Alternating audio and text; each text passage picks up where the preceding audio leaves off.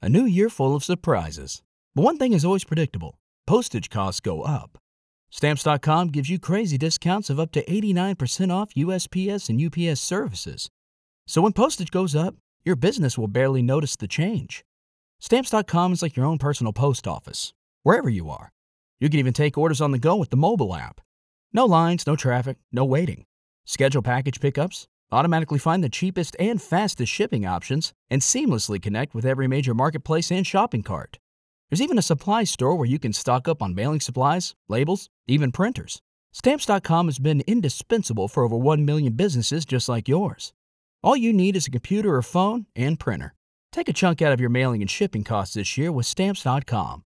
Sign up with promo code PROGRAM for a special offer that includes a four week trial, plus free postage and free digital scale. No long term commitments or contracts. That's Stamps.com code PROGRAM. What if you could have a career where the opportunities are as vast as our nation, where it's not about mission statements, but a shared mission? At U.S. Customs and Border Protection, we go beyond to protect more than borders from ship to shore, air to ground, cities to local communities. CBP agents and officers are keeping people safe. Join U.S. Customs and Border Protection and go beyond for something far greater than yourself. Learn more at cbp.gov/careers.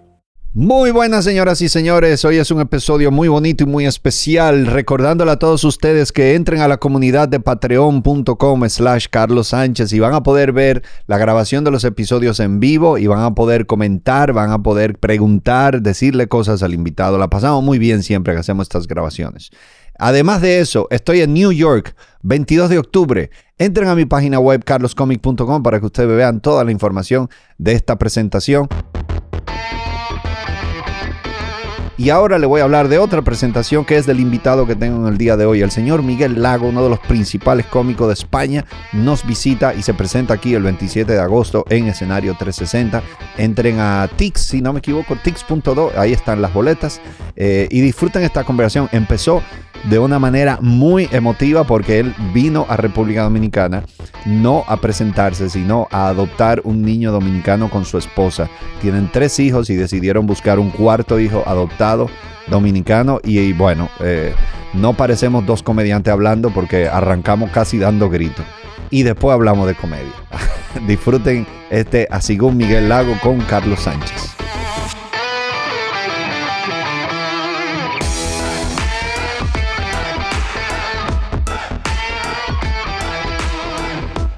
Miguel Lago, desde España. ¿Qué tal, Bienvenido, es un placer tenerte aquí. El placer es mío. He, he escuchado muchas cosas buenas de ti, he visto trabajo tuyo y me ha parecido muy bueno. Y estás ahora aquí en República Dominicana. Eh, casi siempre cuando un cómico viene a la República Dominicana es a presentarse. Tú vienes a robarnos un ciudadano Correcto. para llevártelo para España. Es eh, herencia de Colón.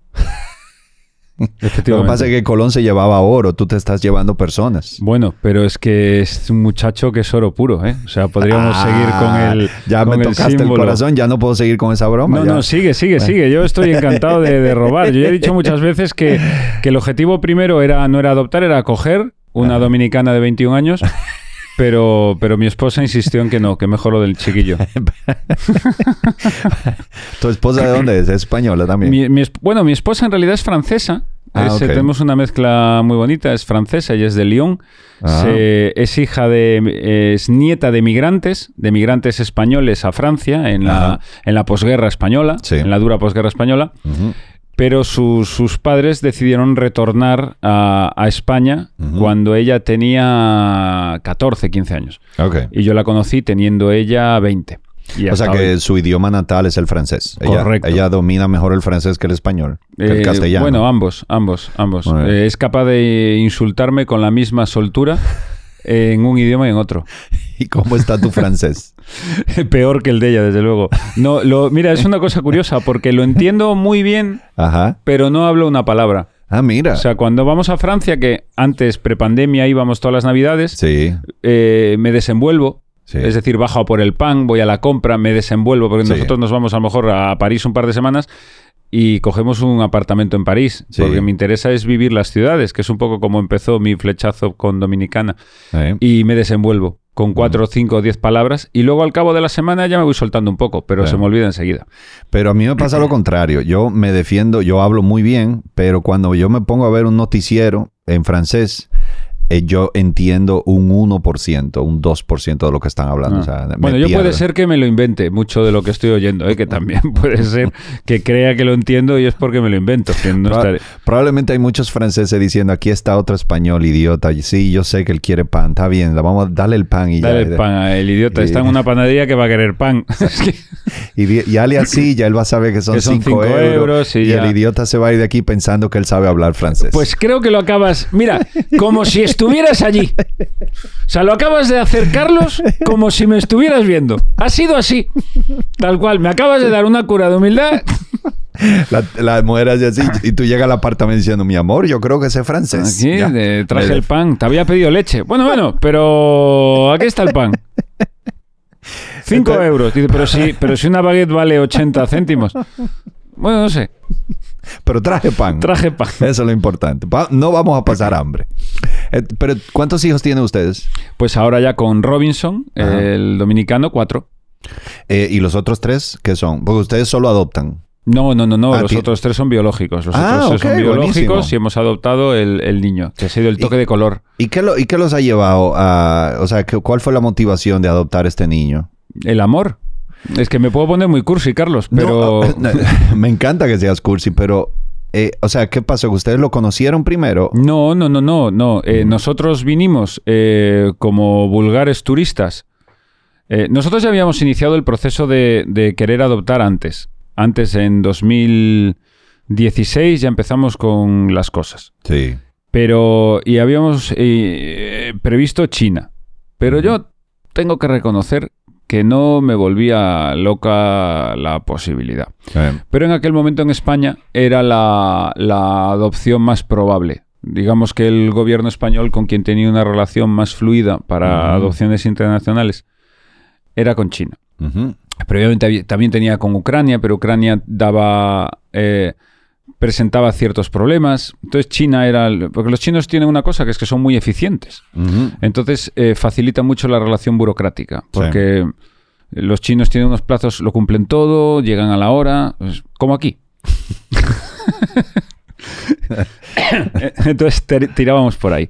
Pero vinimos en Yo, 2019. yo espero que el público haya notado el sarcasmo para Sí. que no vaya a pensar. Todavía hay gente diciendo, ¿cómo como aquí? Pero aquí no es así. Pero bueno, No, fue un chiste. efectivo. Y va a haber muchos, ¿eh? Va- habrá, habrá mucho. En la Él, medida- es cómico, él se dedica a eso. Igual, que- igual que tú, querido. Entonces, Y en 2019 vinimos de vacaciones y me enamoré del país.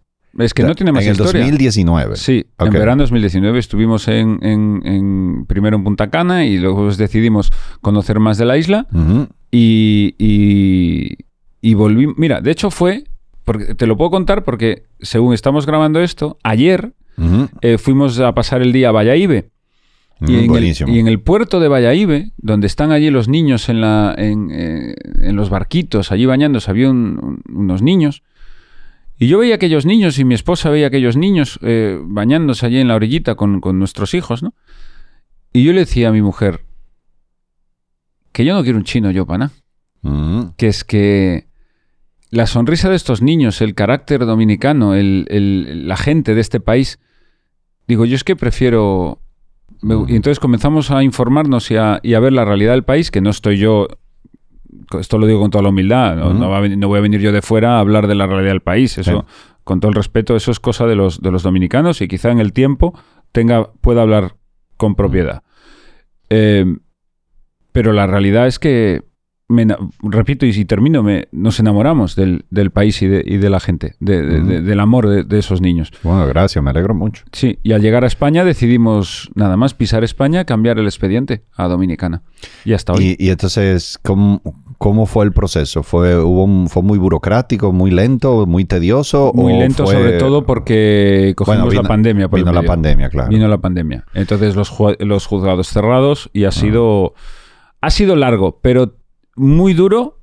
Pero es cierto que, que una vez que, que se termina y una vez que, que el niño llegó a nuestros brazos, eh, te olvidas de todo lo anterior. Entonces estoy en un momento de, de que solo tengo agradecimiento al, al gobierno dominicano. ¿Hace cuánto ya recibieron al niño? Hace poquito. Desde el 13 de junio. O sea, hace ya un mes más un o mes menos. y pico, sí. Ya se me acabó la garantía, ya no lo puedo devolver. Esto es verdad, porque es el- la convivencia de 30 días. Ya firmé el papel. Ajá. Y ya, ahora ya. Ahora ya. Ahora ya. Ahora ya está. No lo puedo cambiar por otro. Que yo lo amenazaba, además. Si no comía o te cambio por otro. Ahora ya no puedo. Ahora él me mira y me dice que ya no me puedes cambiar. ¡Hijo de puta! Y ya. ¿Te imaginas que me hablara así? Ah, pero no, no sabía que eso, esa posibilidad existe de cuando tú adoptas que tienes 30 días para ver si hay química, ¿no? Sí. A ver, en realidad esto es terrible. Las cosas como son, esto es terrible. Mm. Porque, porque a raíz de, de hablar, de, de entrevistar, de, de entrevistarme pues con, con Ani, con gente con Ani, con, y vas conociendo historias y vas hablando con otros padres, con funcionarios, con cosas.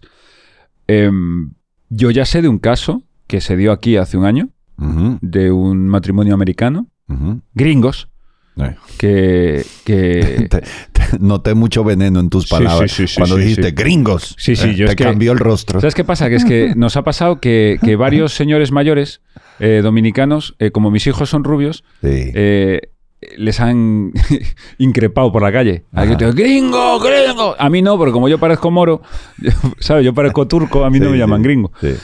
Y por eso ya lo digo así. Pero tuvieron al niño, vinieron con dos hijos mayores, adolescentes. Sí. Y tuvieron al niño, el niño tenía seis años, ¿eh? Y a las tres semanas, un mes, cuando llega el momento que ya tienes que firmar el papel para que pase al juzgado, y ahí ya no hay vuelta atrás, Sí. eh, dijeron que, que no. Y el niño se volvió al orfanato. Tú imagínate ese niño. O sea, eso es de, lo, de las... Y ahora, como, Y- como no quiero bajar el tono de la charla, No, no, no importa, porque Pero- la, la charla siempre sube y baja. Tú pero tranquilo. te lo juro, o sea, fue, eh, yo me lo contaban y quien me lo contaba, que era personal del orfanato, con lágrimas en los ojos, dice, al niño lo han destrozado. Ese niño, eh, ese niño Ah. no ha vuelto a sonreír, porque ya tenía familia y ya no la tiene. Hay que ser hijos de puta y malnacidos para hacer algo así.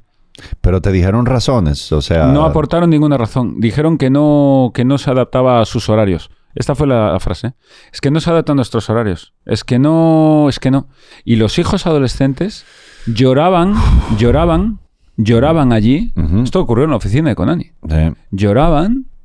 Eh, por favor, papá, por favor, mamá, no hagáis esto. No dejéis al niño. Y, y no miraron atrás, ¿eh?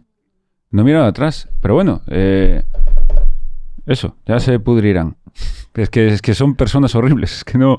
Igual que tenemos que alabar a las personas buenas. Estoy, eh, estoy chocado, de es que verdad. esta gente, es que no, es que esta historia es de la que. me- Estoy pensando en ese niño nada más. A ver, claro. Y, y es que esta historia, cuando, cuando la, la veíamos, eh, bueno, eso. te- Es que, te quita de cualquier lugar. Es que imagínate, este niño no tiene familia, ¿verdad?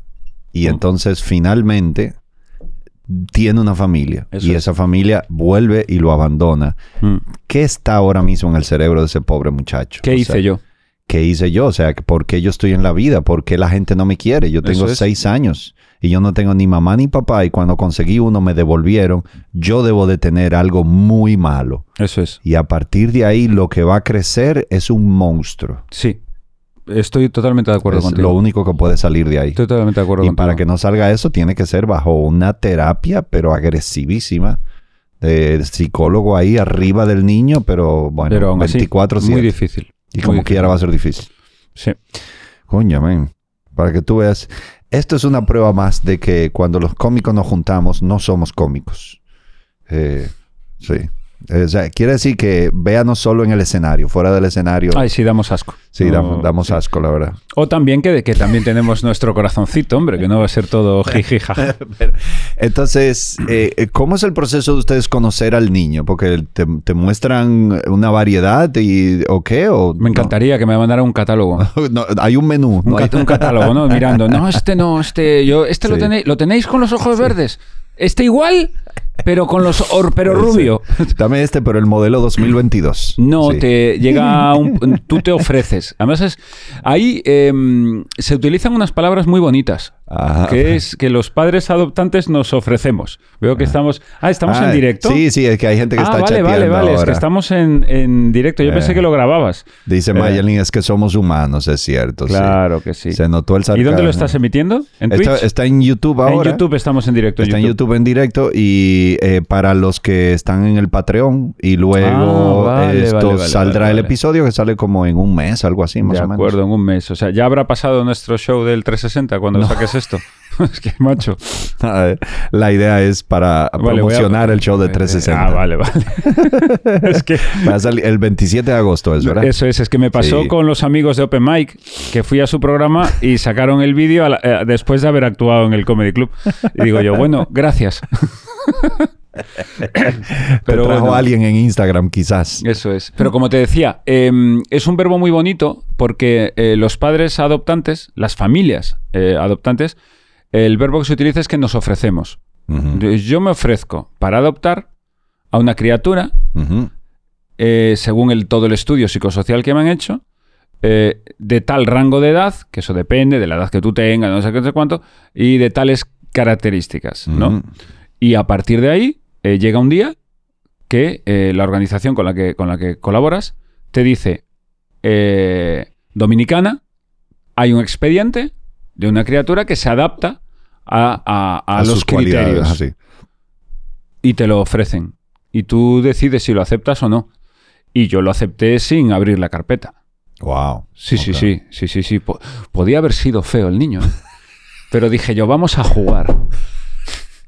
A jugar. ¿Sabes qué pasa? Que es que yo no elegí, yo no elegí a mis hijos biológicos. Claro. Esa es la clave. Yo no, yo no sabía eh, cuando nacieron si iban a nacer enfermos o no. Sí, Si iban a enfermar durante la vida, tampoco lo sabemos. sí. Si entonces eh, los criterios eh, para nosotros son los mismos, que es el, el niño que tenga que venir.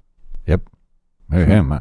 Y entonces, y en, si no, si no hubiésemos estado en pandemia, ¿qué tiempo hubiese tomado o un aproximado el procedimiento eh, no- normalmente? Yo creo que hubiera sido más bien breve. Every day, we rise, challenging ourselves to work for what we believe in. At U.S. Border Patrol, protecting our borders is more than a job, it's a calling. Agents answer the call, working together to keep our country and communities safe. If you're ready for a new mission, join U.S. Border Patrol and go beyond. Learn more at cbp.gov/careers. Dale más potencia a tu primavera con The Home Depot. Obtén una potencia similar a la de la gasolina para podar, recortar y soplar con el sistema OnePlus de 18 voltios de Ryobi desde solo 89 dólares. Potencia para podar un tercio de un acre con una carga. Potencia para recortar el césped que dura hasta dos horas. Y fuerza de soplado de 110 millas por hora. Todo con una batería intercambiable. Llévate el sistema inalámbrico OnePlus de 18 voltios de Ryobi. Solo en The Home Depot. Haces más. Logras más. Yo Pero, creo que hubiera sido- ¿de qué hablamos? No ¿Un sé, año? eh, pues, pues a- en to- no, desde aquí en Dominicana yo creo que hubiera estado en el año y medio en lugar de en los tres y luego los dos años anteriores que llevas en España. O sea que ¿Cómo- ¿Cuáles dos años anteriores? todo el proceso anterior burocrático hasta que ya Ah. por fin llegas a, a este proceso. Ah, La adopción internacional va rápida si estás dispuesto a entender que los niños que, que se adoptan rápido son aquellos eh, que tienen eh, necesidades especiales. Eh, eh, mi hijo Robinson, por ejemplo, tiene cuatro años y medio. Eh, los niños, eh, todo, todos los padres adoptantes, es una pena. Los quieren con dos meses, rubios y de ojos azules, para que además, en la medida posible, que no le tengan ni que decir que es adoptado. Entonces, bueno, pues eso dificulta. claro, Porque de 0 a 3 años están muy solicitados. Claro, De 0 a 3 años todo el mundo, claro, a todo el mundo le gusta un bebé. claro. Y de hecho es el gran problema y el gran drama y la gran reclamación de los orfanatos. No solo dominicanos, dominicanos y no dominicanos, que a partir de los 3 años no los quiere nadie. Qué pena, mano. Entonces yo no me ofrecí para un niño de 0 a 3 años. Robinson ha llegado a nuestros brazos con 4 años y medio. Y ha sido maravilloso. hasta ahora. Maravilloso, totalmente consciente de que, de que estaba solito y que ahora tiene una familia y, y disfrutando cada, cada minuto. Es un regalo de Dios. O sea, no, no, no puedo describirlo de otra forma. O sea, es la mayor felicidad que, que yo he tenido en mi vida. Y, y realmente, no sé, Eh, veníamos, venía escrito. ¿Qué quieres que te diga? Además es que estoy en un momento muy emotivo porque es que es un mes y, y aún no le he pegado ni nada. O sea, que aún... aún va bien.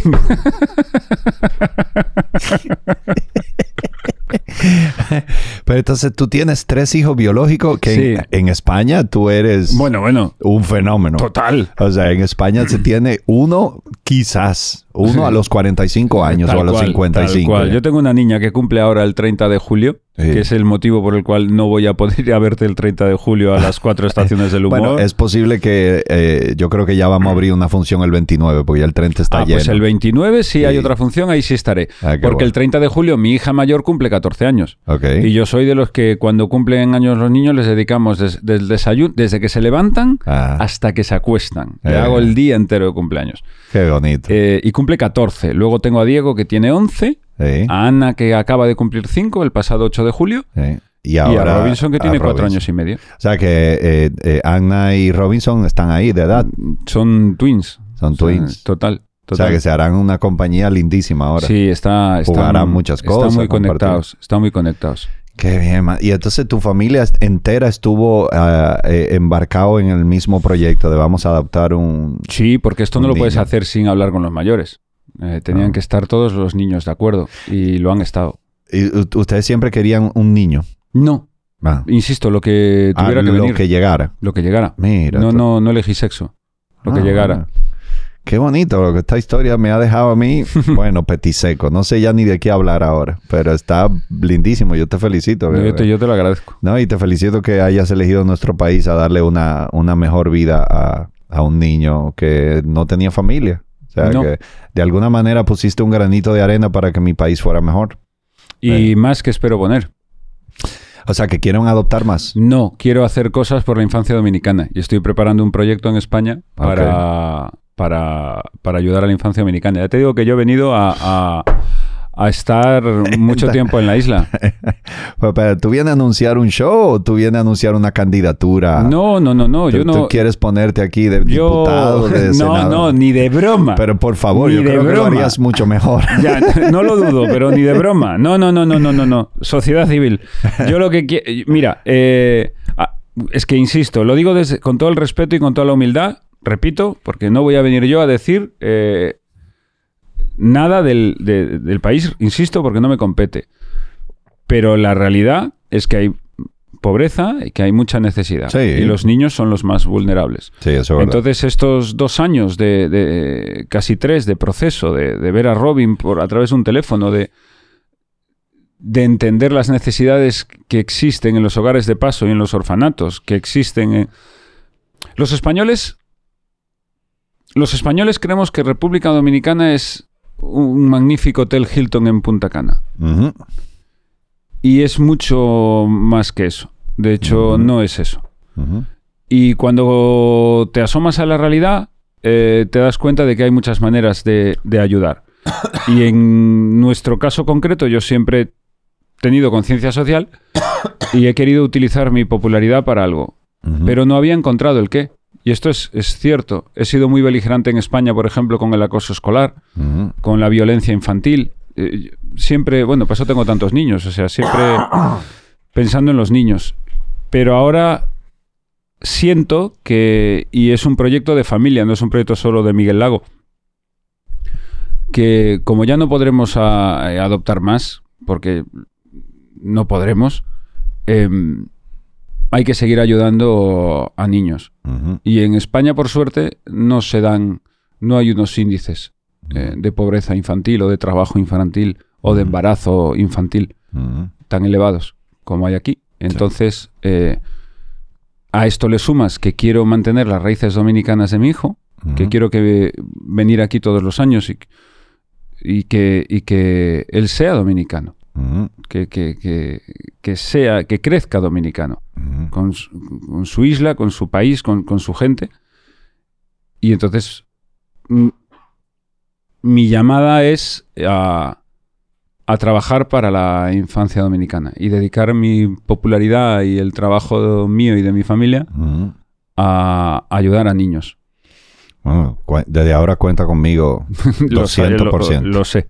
Sí, de verdad. Lo sé y sé que así será. Y, y ya he puesto la maquinaria en España a andar para abrir una fundación, para hacer las cosas bien y, y trabajar, trabajar y trabajar. Porque hay mucha necesidad y tenemos que colaborar lo que podamos. Entonces, yo es que cuando veo que el, que el presupuesto de un medio, de un orfanato dominicano, son 25.000 euros al año por parte del gobierno, y si me estoy equivocando, que alguien me corrija y me, me ponga los datos correctos, pero hasta donde yo sé, por ahí están esas cifras.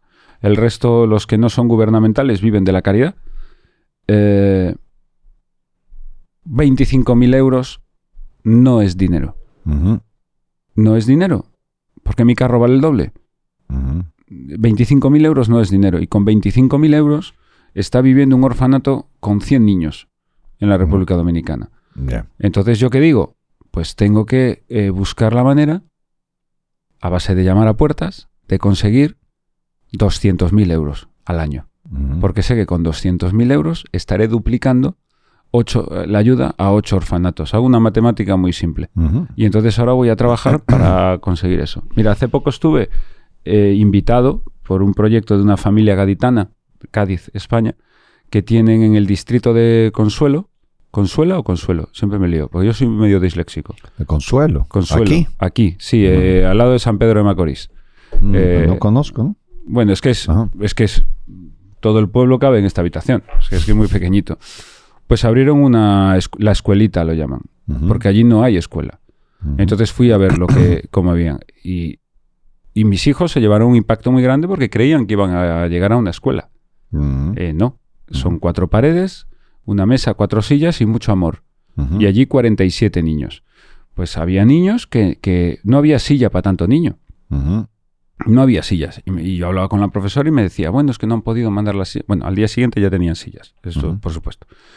Pero más allá de eso, yo dije, eh, ¿con qué trabajáis para que estos niños puedan venir aquí a aprender los números, a, a tener una formación mínima? Niños entre 3 y 6 años.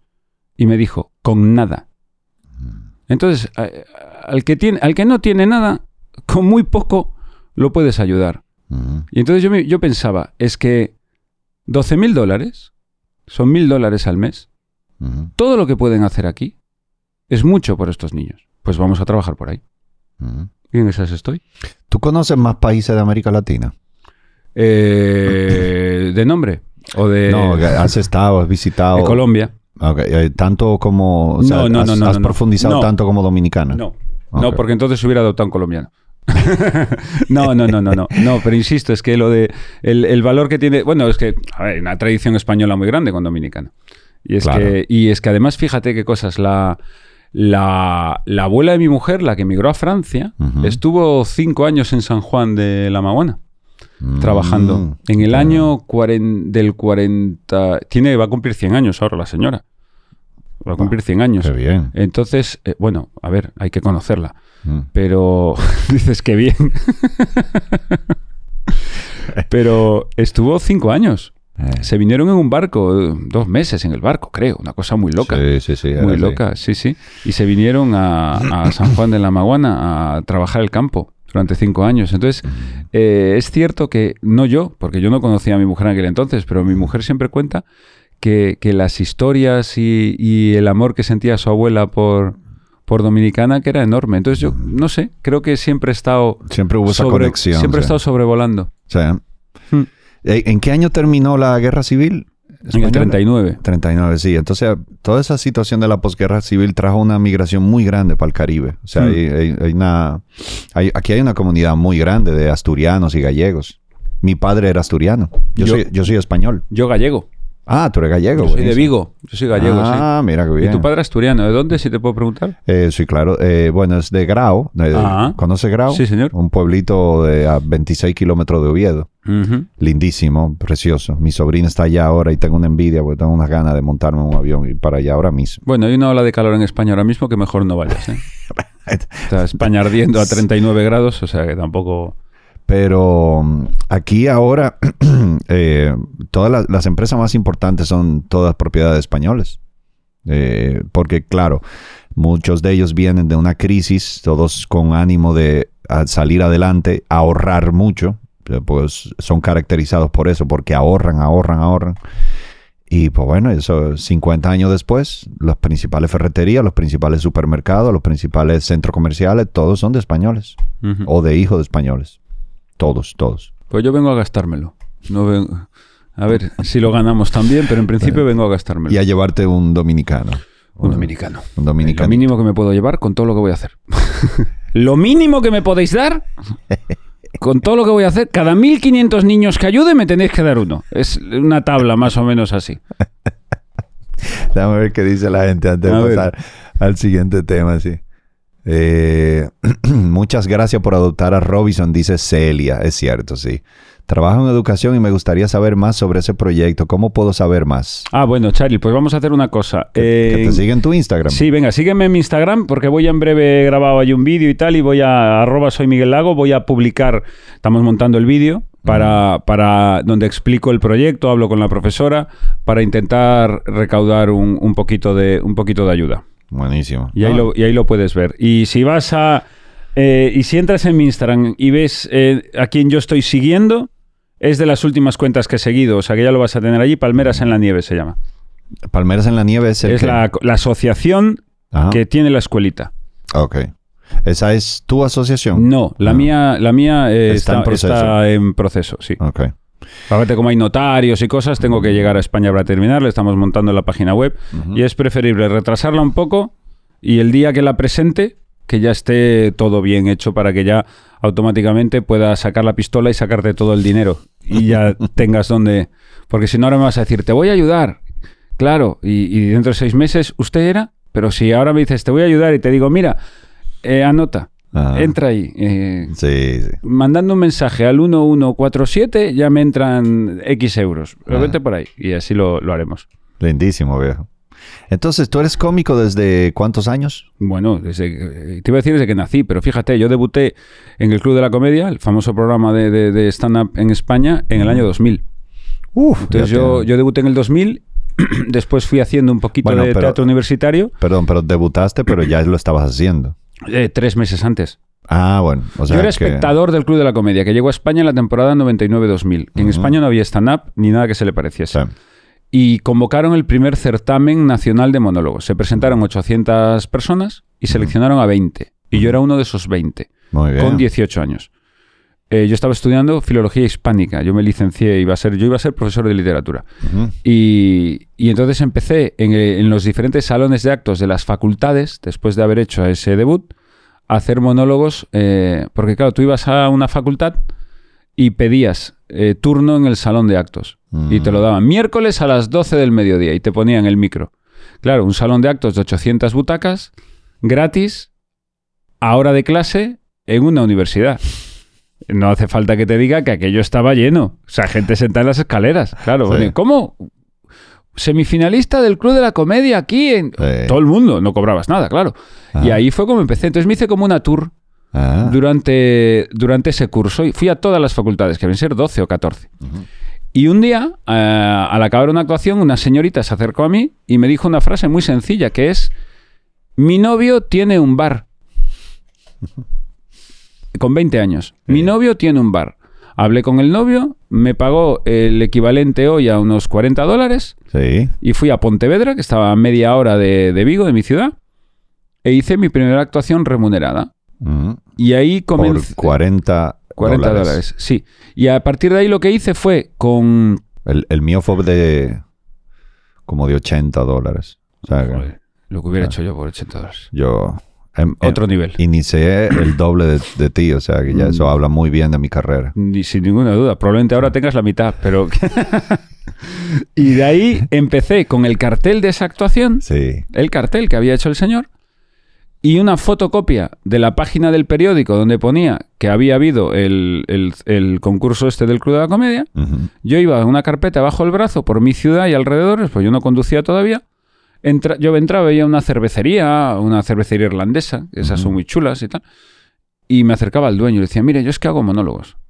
¿Y qué le parece? No, no, no. O, bueno, a lo mejor, ¿qué necesitas? Pues un micro y tal. ¿Y cuánto cobra? 50 dólares. Ujú. 50 dólares. Sí, sí. Y ahí, y ahí empecé. Empecé. Hasta que en 2004, 2004 temporada 2004-2005, debuté en Comedy Central, Paramount Comedy. En Paramount Comedy. sí. Y eso ya me hizo entrar en un circuito y empezar ya por toda España. Y, y luego ya pasito a pasito a pasito, hasta en 2010, eh, temporada 10-11, debutar en, en el teatro en Madrid y hasta hoy. Y ahora, vi- Paralelamente, televisión, etcétera, etcétera. claro, ahora vives en Madrid. Sí, desde hace 13 años vivo en Madrid. Y entonces, ¿qué tal está el mercado ahora? Digamos, bueno, ya tú tienes unos años establecido como, como, como cómico en España, pero ¿cómo está pa- para el que quiere empezar? ¿Qué, ¿Qué tiene que hacer para tener alguna parte del mercado? Bueno, el, el país está del revés. Porque, claro, es que la situación de la pandemia mundial, eh, a, a uno de los sectores que dejó completamente destrozado fue al cultural. Sí. Eso sin ninguna duda. Estamos hablando de que en España la mascarilla en los teatros se ha quitado en el mes de abril. Sí. Y todavía hay mucho público que no ha querido volver. Mm. Eh, Después hubo una temporada muy grande de reducción de aforo. Que la reducción de aforo le afectaba a los artistas más importantes. A los no importantes me, me daba igual que me tuvieses el aforo a la mitad. Si no venía ni la mitad. Claro. Porque había mucho espectador que, no se que tenía miedo, que no se incorporaba. Y ahora llega la enorme crisis económica. Una crisis económica tremenda. Una inflación disparada, paro. Bueno, España, como te digo, está terrible. ¿Qué ocurre con esto? Que ya vivió la comedia un episodio similar en la tremenda crisis de 2008. Fíjate, yo cuando arranco ya por España adelante, a partir de 2004-2005, esa temporada, eh, una ciudad de 50.000 habitantes, pequeña en España, por ejemplo, Vila García de Arousa, donde son mis padres, O bueno, Grau. o Grau. Grau tiene que tener como 30.000. Perfecto, pues, 25.000. En Grau, un jueves habría cuatro sitios distintos donde ir a ver un monólogo de humor. Y todos llenos. Y todos llenos. Vaya. Y en Oviedo, 20. Ujú. O sea, era una cosa... Yo trabajaba los miércoles, los jueves, los viernes, los sábados y los domingos. Mira. Y en Madrid hacías los viernes en un sitio a las 11 y en otro a la 1 de la madrugada. Eh, no parabas. Llegó 2008 porque, a ver, eso también tiene una explicación, que es que de aquella había muchísimo dinero no declarado, muchísimo dinero negro Sí, del tema de la construcción. sí. Entonces todo ese dinero eh, se lo sacaban eh, a base de actuaciones y cosas de estas en las, en las salas. Y todo eso se, todo eso se acabó. Una, eh, luego volvió a recuperarse. De hecho, yo cuando salto al teatro fue precisamente porque no hay salas en las que trabajar, porque todo aquello se cayó.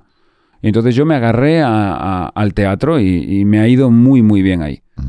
Y ahora vuelve a haber la misma crisis. Entonces, eh, yo creo, y esto ya lo he desarrollado mucho en España, esta teoría mía, que em, la stand-up, que es lo que yo hago, la stand-up en España está en crisis de extinción.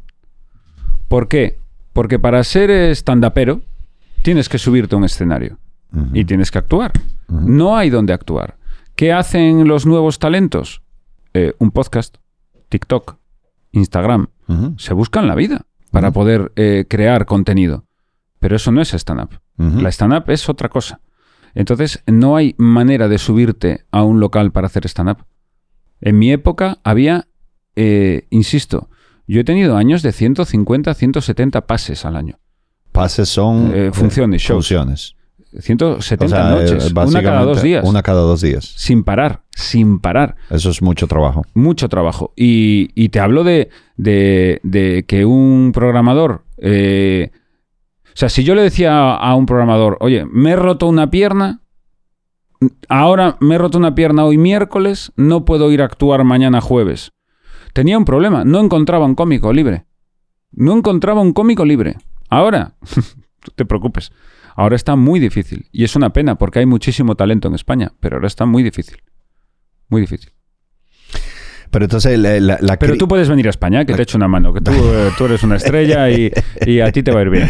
pero, pero la crisis, digamos, es por los locales. O sea, los. sí, porque los- no hay dinero, entonces como Los no- aforos, digamos. Eso es, eh, básicamente es que para que haya comedia tiene que haber público. Entonces, el dueño de una sala lo está pasando mal. Sí. Eh, con lo cual, antes hacía. ¿Por qué ah, programaban los jueves? Porque ya tenían gente los viernes y los sábados. Pero es que ahora no están teniendo gente ni los sábados. Entonces no se van a gastar un dinero en traer a una persona. ¿Qué ocurre? Que es que eso lo que se ha cargado es la clase media y, y los que se quieren incorporar. Porque ¿qué hacen? Dicen, en vez de gastarme eh, 500 dólares en un cómico que a lo mejor vienen 30 personas, cada semana me gasto 2.000 en una noche. Entonces, ¿qué ocurre? Que los que estamos eh, bien situados no nos falta trabajo. Pero la clase media ha, ha- ha acabado perdiendo y los nuevos talentos no tienen dónde incorporarse. Y entonces aparecen, a su vez, aparecen los, los sinvergüenzas. En- eh, hablo de España, los sinvergüenzas, los que dicen, bueno, pues vente aquí y por, por las copas. Sí, Y eso es una indignidad profesional, porque Sí. hay que respetar al profesional. sí. Eh, todo ese tipo de cosas. Y todo eso poquito a poco, pues eh, a, a la stand-up la mata. Pero yo confío en que vuelva. ¿Y qué, qué hace falta para que vuelva? Que, que mejore Lo- sal- salir un poco de la crisis. Lo, lo primero y fundamental. Porque lo primero que se quita el español eh, cuando no tiene dinero es el ocio. Y ahora mismo, además, eh, competimos con como tantos otros, como el cine que compite con Netflix. Pues nosotros también competimos con Netflix, porque, porque es que en Netflix está Ricky Gervais. ¿Para Claro. qué te vas a ir a ver a Miguel Lago? Que tienes que coger el coche, que tienes que bajar, que hace frío, que hay que meter el coche en el parking, que el parking en el centro de Madrid, dos horas son eh, nueve dólares, eh, más eh, los tickets, más el... ah, y además es que hace frío. Es que todo eso sumado es muy complicado. Y si luego, y yo ahora estoy hablando de clase que se lo puede permitir. El que, el que se ha quedado en el paro y está viviendo con un subsidio, una familia de cuatro, con 600, yo voy a seguir hablando en dólares, con 600, ahora el dólar y el euro están igual, con 600 dólares, de los cuales 450 es lo que tiene que pagar por la casa, y le quedan 150 dólares para los otros tres, para la comida, a ver cómo paga la luz, ¿qué, va a ir a gastarse 15 dólares en una entrada o 10 dólares o 12 en- de un stand-up? No va a ir, porque no se lo puede permitir. Y lo primero que se quitan es el ocio. El alcohol no, ¿eh? Pero lo, Aquí primero, también. lo primero que se quitan es el ocio. Aquí y, es, también. y es comprensible. Y es comprensible que lo primero que se quiten es el ocio. Entonces el sector cultural siempre es el primer castigado por estas sí, cosas. igual también nosotros. Y nosotros, por ejemplo, cuando las empresas... Aquí, aquí se vive mucho del, del corporativo, del show corporativo, cuando Hmm. las empresas hacen eventos, lanzamientos y contratan un cómico. Pero obviamente cuando una empresa está en crisis, Se acabó. es una de las cosas más fáciles de quitar del presupuesto. O sea, mira, este cómico no, y ya, eso no le afecta en nada a la empresa. No. Eso es un extra y, y yo lo reconozco. Este, esta orquesta de merengue, olvídate de eso. Este DJ, olvídate de eso. Nada, pon ahí unas copitas de vino y hacemos un brindis y lo ponemos un, un video en la pantalla y se acabó. Y el evento ahora, que era un presupuesto de 5 mil euros, ahora Sí. tiene un presupuesto de 500 euros. Y ya está. Y ya está. Pues así estamos. Ah. Y es complicado. Y es complicado. Y, y luego otra cosa, que se quitan el ocio, pero claro, eh, o lo escogen mucho más. Entonces, ¿qué hacen? Es que tienen una salida al mes.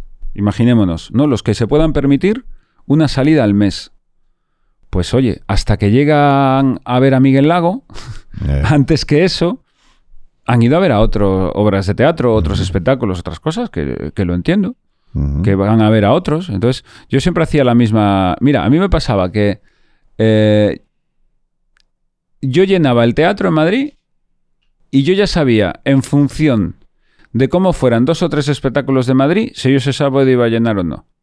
O sea, con el Rey León lleno, eh, Mamma Mía el musical lleno, yo sabía que iba a estar muy bien. ¿Por qué? Porque como ya no quedaban entradas ni para este, ni para este, ni para este, ni para este, todo, todo lo que venía de fuera, porque además hay otra cosa, que es que viene mucha gente a la capital, lógicamente, ¿no? Hay, mu- hay mucho público de turismo. Exactamente. Entonces todo ese público de turismo va a ir al teatro esa noche.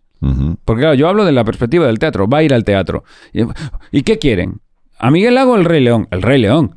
Pero es que no hay entradas para el Rey León. Pues Miguel Lago. Eh, No, bueno, antes de llegar a Miguel Lago, aún está agotado Goyo Jiménez, no hay entradas para ver a Luis Piedraita, ni para las noches del Club de la Comedia, pero al final acaban viendo a Miguel Lago. Entonces yo, hay una cosa que es muy caínita, muy española, eh, muy envidiosa de, de este carácter latino que tenemos, que es que le vaya mal, cuando en realidad no. Yo necesito que le vaya muy bien a todo el teatro madrileño para que se llene el mío. El, el- el que nos vaya bien a todos Sí. es el, el deseo máximo. Claro, el sol sale para todos, debe de Claro, salir para claro, todos. y porque si te van a ver a ti, Carlos, y disfrutan contigo, dentro de 15 días van a decir, joder, pues podíamos ir a ver a otro monologuista, porque me lo pasé también viendo a Carlos, Así es, que quiero ir a ver a otro. así es. Y tú te tienes que alegrar de eso.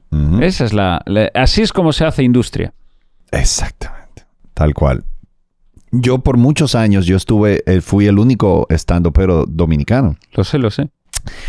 Y, y bueno, empezó a surgir una generación y hubo gente que me decía, eh, que me decía, uy, qué pena, tú que estabas solo en el mercado, ahora tienes que repartir el pastel. No, no, no, no, no. Y ellos decían, es que al revés, ahora el pastel va a crecer. Eso es. Lo voy a repartir, pero no va a ser el mismo pastel, va a ser uno más grande. Y así, ha- así ha sido tal cual. Ya hay, hay muchos fans de otros cómicos que no son fans míos, pero ya hay más fans de la comedia. Eso es lo que necesitamos. Eso, y ya hay un sitio que es solo para comedia, que antes no existía, y eso todo fue por eso, porque empezaron a crecer los cómicos, la, ca- cantidad de comediantes. Mi compadre, el padrino de mi hijo dominicano, eh, bueno, yo me descubrí el otro día y me alegro de haberle hecho gracia, porque, porque tiene locura contigo.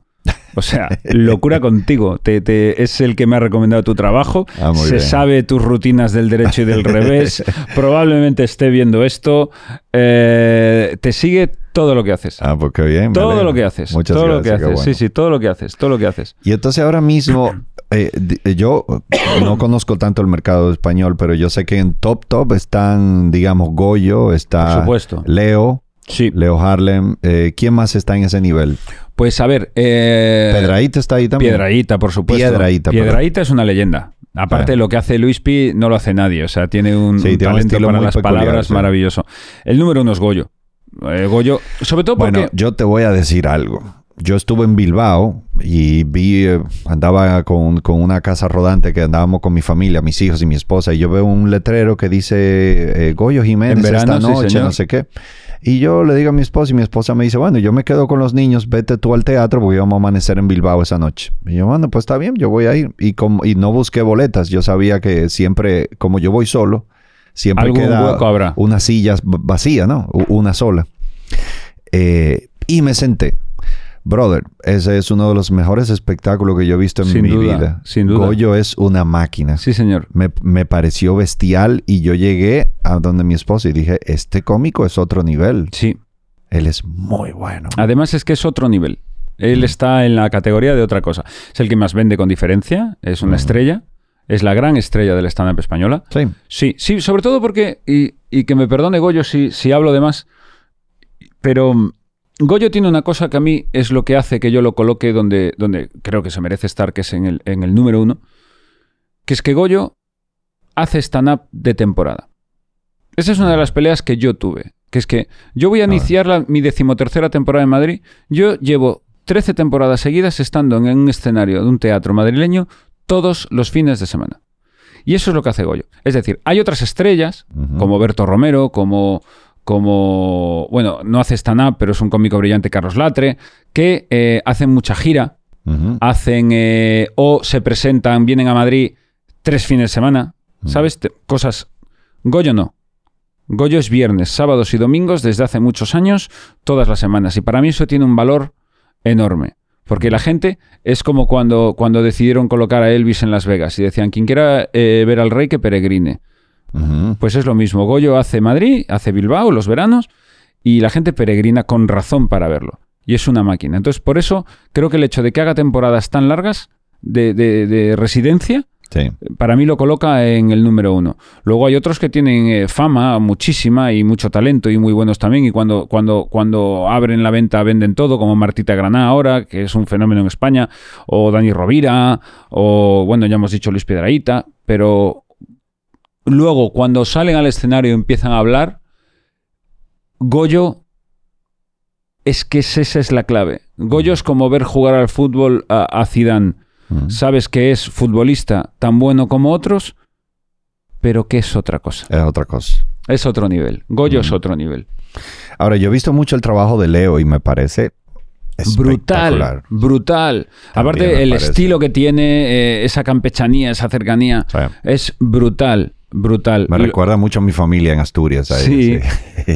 y cada vez que habla de los chorizos y los jamones. Me encanta Leo. Sí. Además es muy divertido. Yo tuve la fortuna de trabajar con él, además, en un programa de radio en Onda Cero, en España. Eh. Hicimos una temporada completa juntos y no me he podido reír más. O sea, es maravilloso. Hay muchísimo talento. Pero permitidme que sigo colocando en el número uno a Goyo.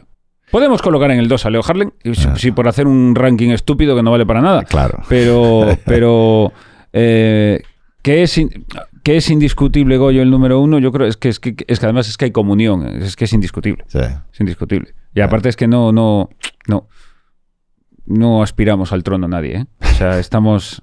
Yo estoy en zona UEFA, no me quejo. Pero no aspiramos al, al trono de Goyo, no se aspira. Yo creo que tratar de ser el número uno es. O sea, si la vida te lo dio, pues qué bueno. Pero, pero yo creo que eso es una carrera un poco dañina. Nah, Es enfermizo eso. No vale porque- para nada, ¿no? No, y además tú nunca vas a estar feliz. Tú nunca vas a estar tranquilo. Siempre vas a estar an- ansioso de que viene alguien por ahí atrás. no. Y no sé. Yo, Se está muy bien. Mm, ya- yo sí creo mucho en que uno debe de ser cada vez mejor para ti. O sea, Mm. cada vez que yo hago un especial nuevo, yo digo, uy, este está mejor que el anterior. Ya. Esa es la clave. Para mí, yo digo, ya, lo estoy logrando. Pero esa vaina de que, uy, hay un tipo que vende más que yo, yo tengo que vender más que él, ya, eso para mí es la clave de la ansiedad absoluta. Total. Y además es que, además de que no vale para nada, es imposible, es irrealizable, el vaso nunca se llena.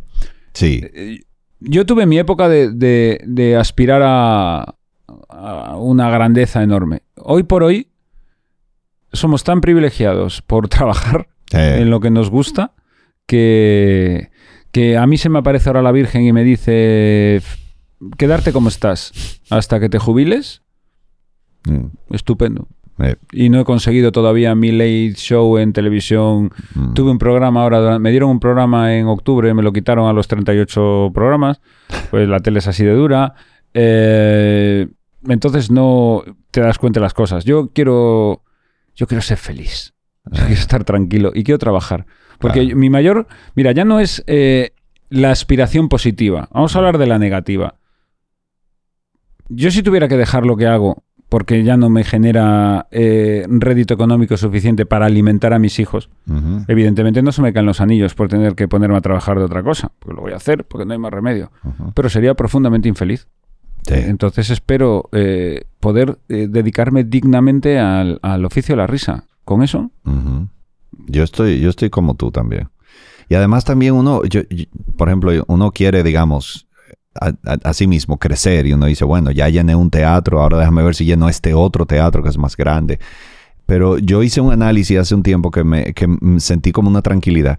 Si al final yo tengo que, que pasarme la vida aquí en este club, en este bar, eh, yo con eso pudiera producir dinero suficiente para darle a mi familia una vida digna. O sea que ya en el escenario más bajo, ya por lo menos yo estoy cubierto. O sea, de- claro, no, no tengo toda esa proyección de crecimiento, pero por lo menos ya yo estoy, ya, eh, lo más importante ya está cubierto. Más de ahí. yo cuando más feliz he sido fue cuando empecé a y, y he peleado mucho en Madrid para que viniera la gente a verme. Fue, por ejemplo, cuando al establecerme en Madrid en residencia teatral, eh, viajé menos, con lo Mm, cual estaba más en mi casa. Y eso es un valor. Eso me pasó a mí también. Eso es un valor. A mí con la pandemia me pasó eso. Yo estaba, justo antes de la pandemia estaba viajando muchísimo. Y cuando yo empiezo a quedarme y pasan los días y yo estoy con mis hijos todos los días, yo digo, ay, qué rico está esto. Sí, sí, sí. Yo no, yo- cuando la pandemia se vaya, yo no vuelvo a viajar a este ritmo.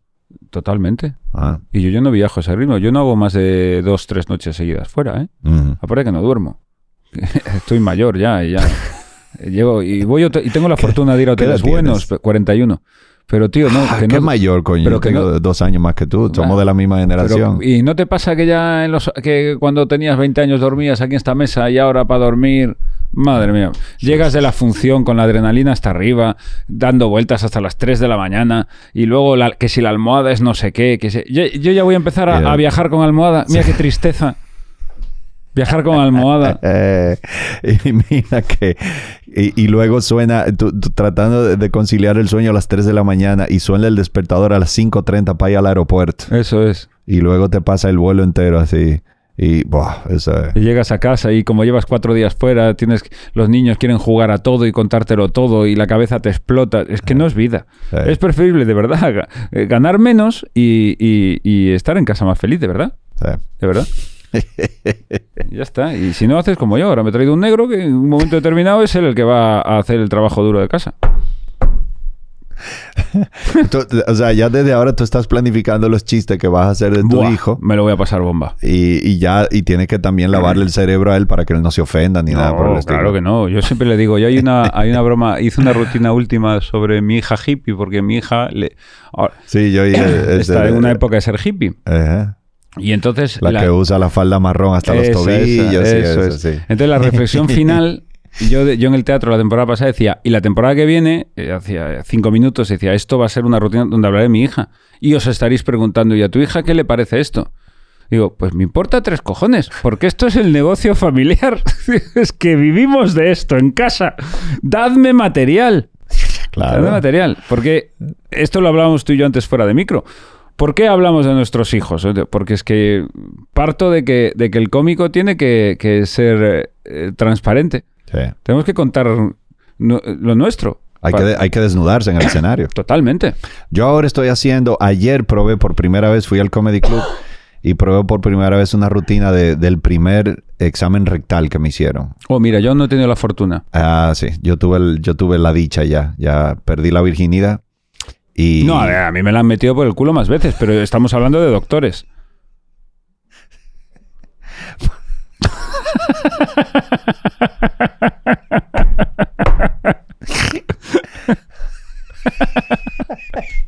Te he matado, Carlos. Te he matado. ¡Ay! Me gustaba.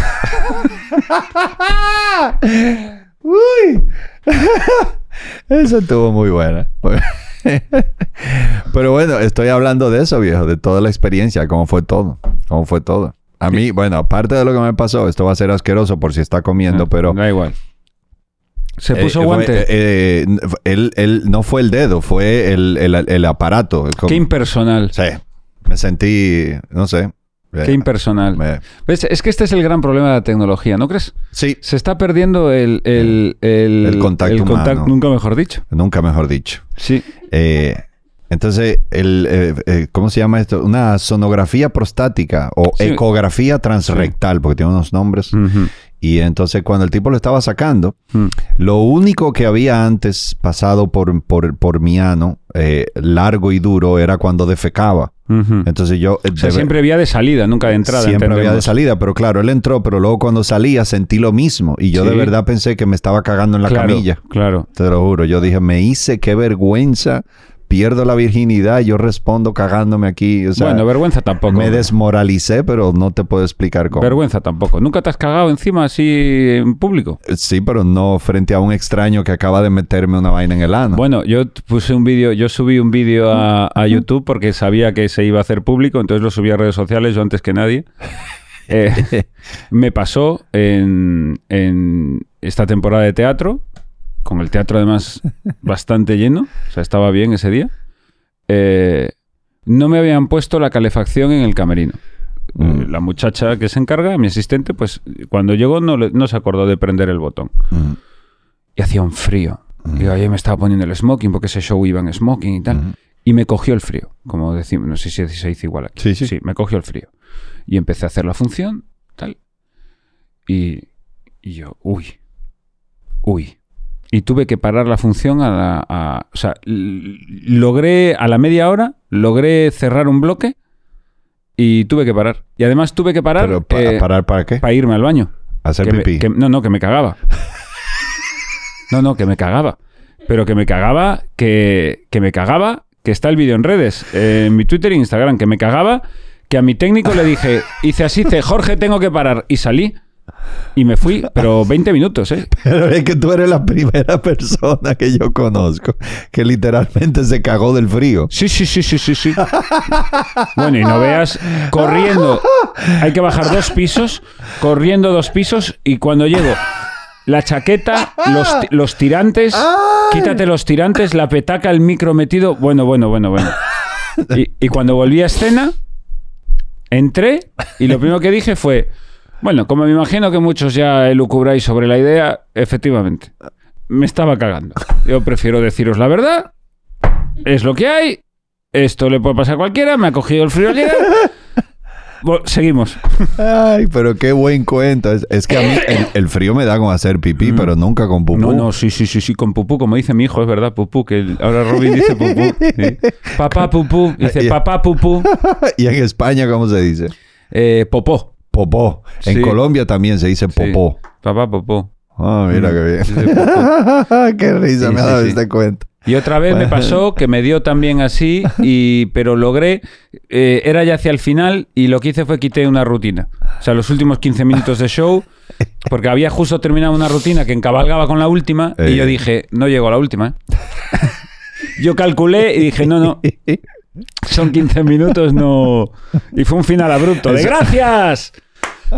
No salí ni a O sea- saludar, el público aplaudiendo y diciendo, bueno, entrará a, a- a la despedida. No, no, no, no, luces y para casa. Claro, porque en esos 15 minutos hay que contar lo que te tomaba bajar las escaleras, Todo, todo, digo. quitarte todo, el micrófono, todo, para luego empezar. No, no, no. Y yo pensando que no se pongan en pie a aplaudir.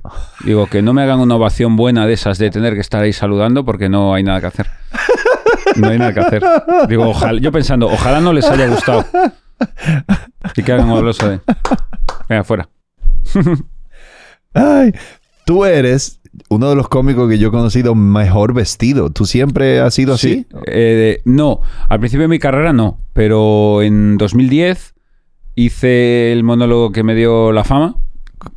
Soy un hijo puta, Ajá. concretamente el volumen 2, tiene Ajá. 4, el 2, en el que yo hablaba de Mario Conde, un famoso banquero español. Eh, Mario Conde fue eh, la estrella de la España de la segunda mitad de los 80, el, el ejemplo de, del triunfador. Era un abogado gallego, de un abogado del Estado, de una familia muy humilde, que al ser un genio, él sigue ostentando la nota más alta de la historia en una oposición a la abogacía del Estado en menos tiempo.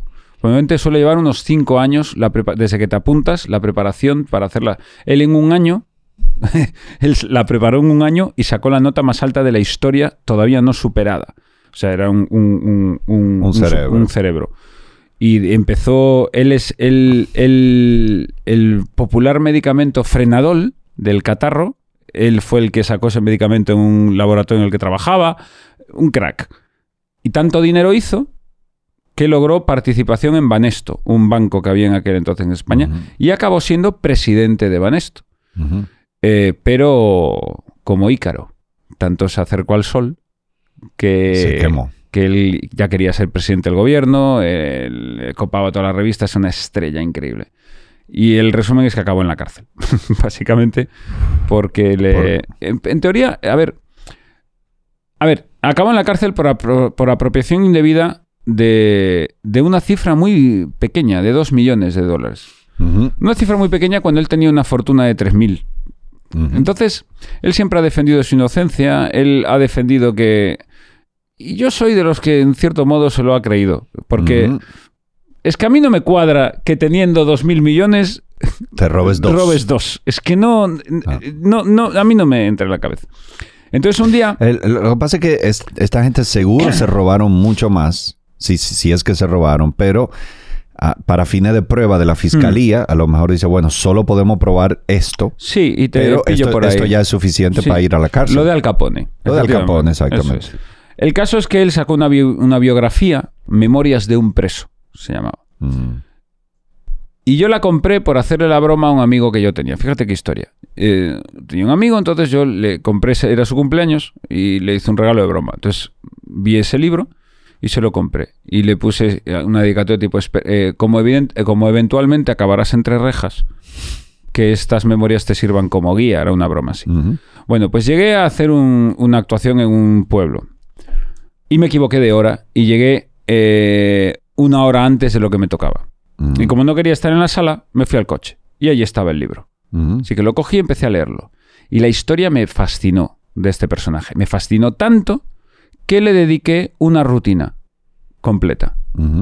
Y esa rutina, que era la primera vez que se hacía una rutina sobre corrupción en España antes de que estallara la gran, eh, los grandes escándalos de corrupción, pues un año antes yo hablaba de corrupción.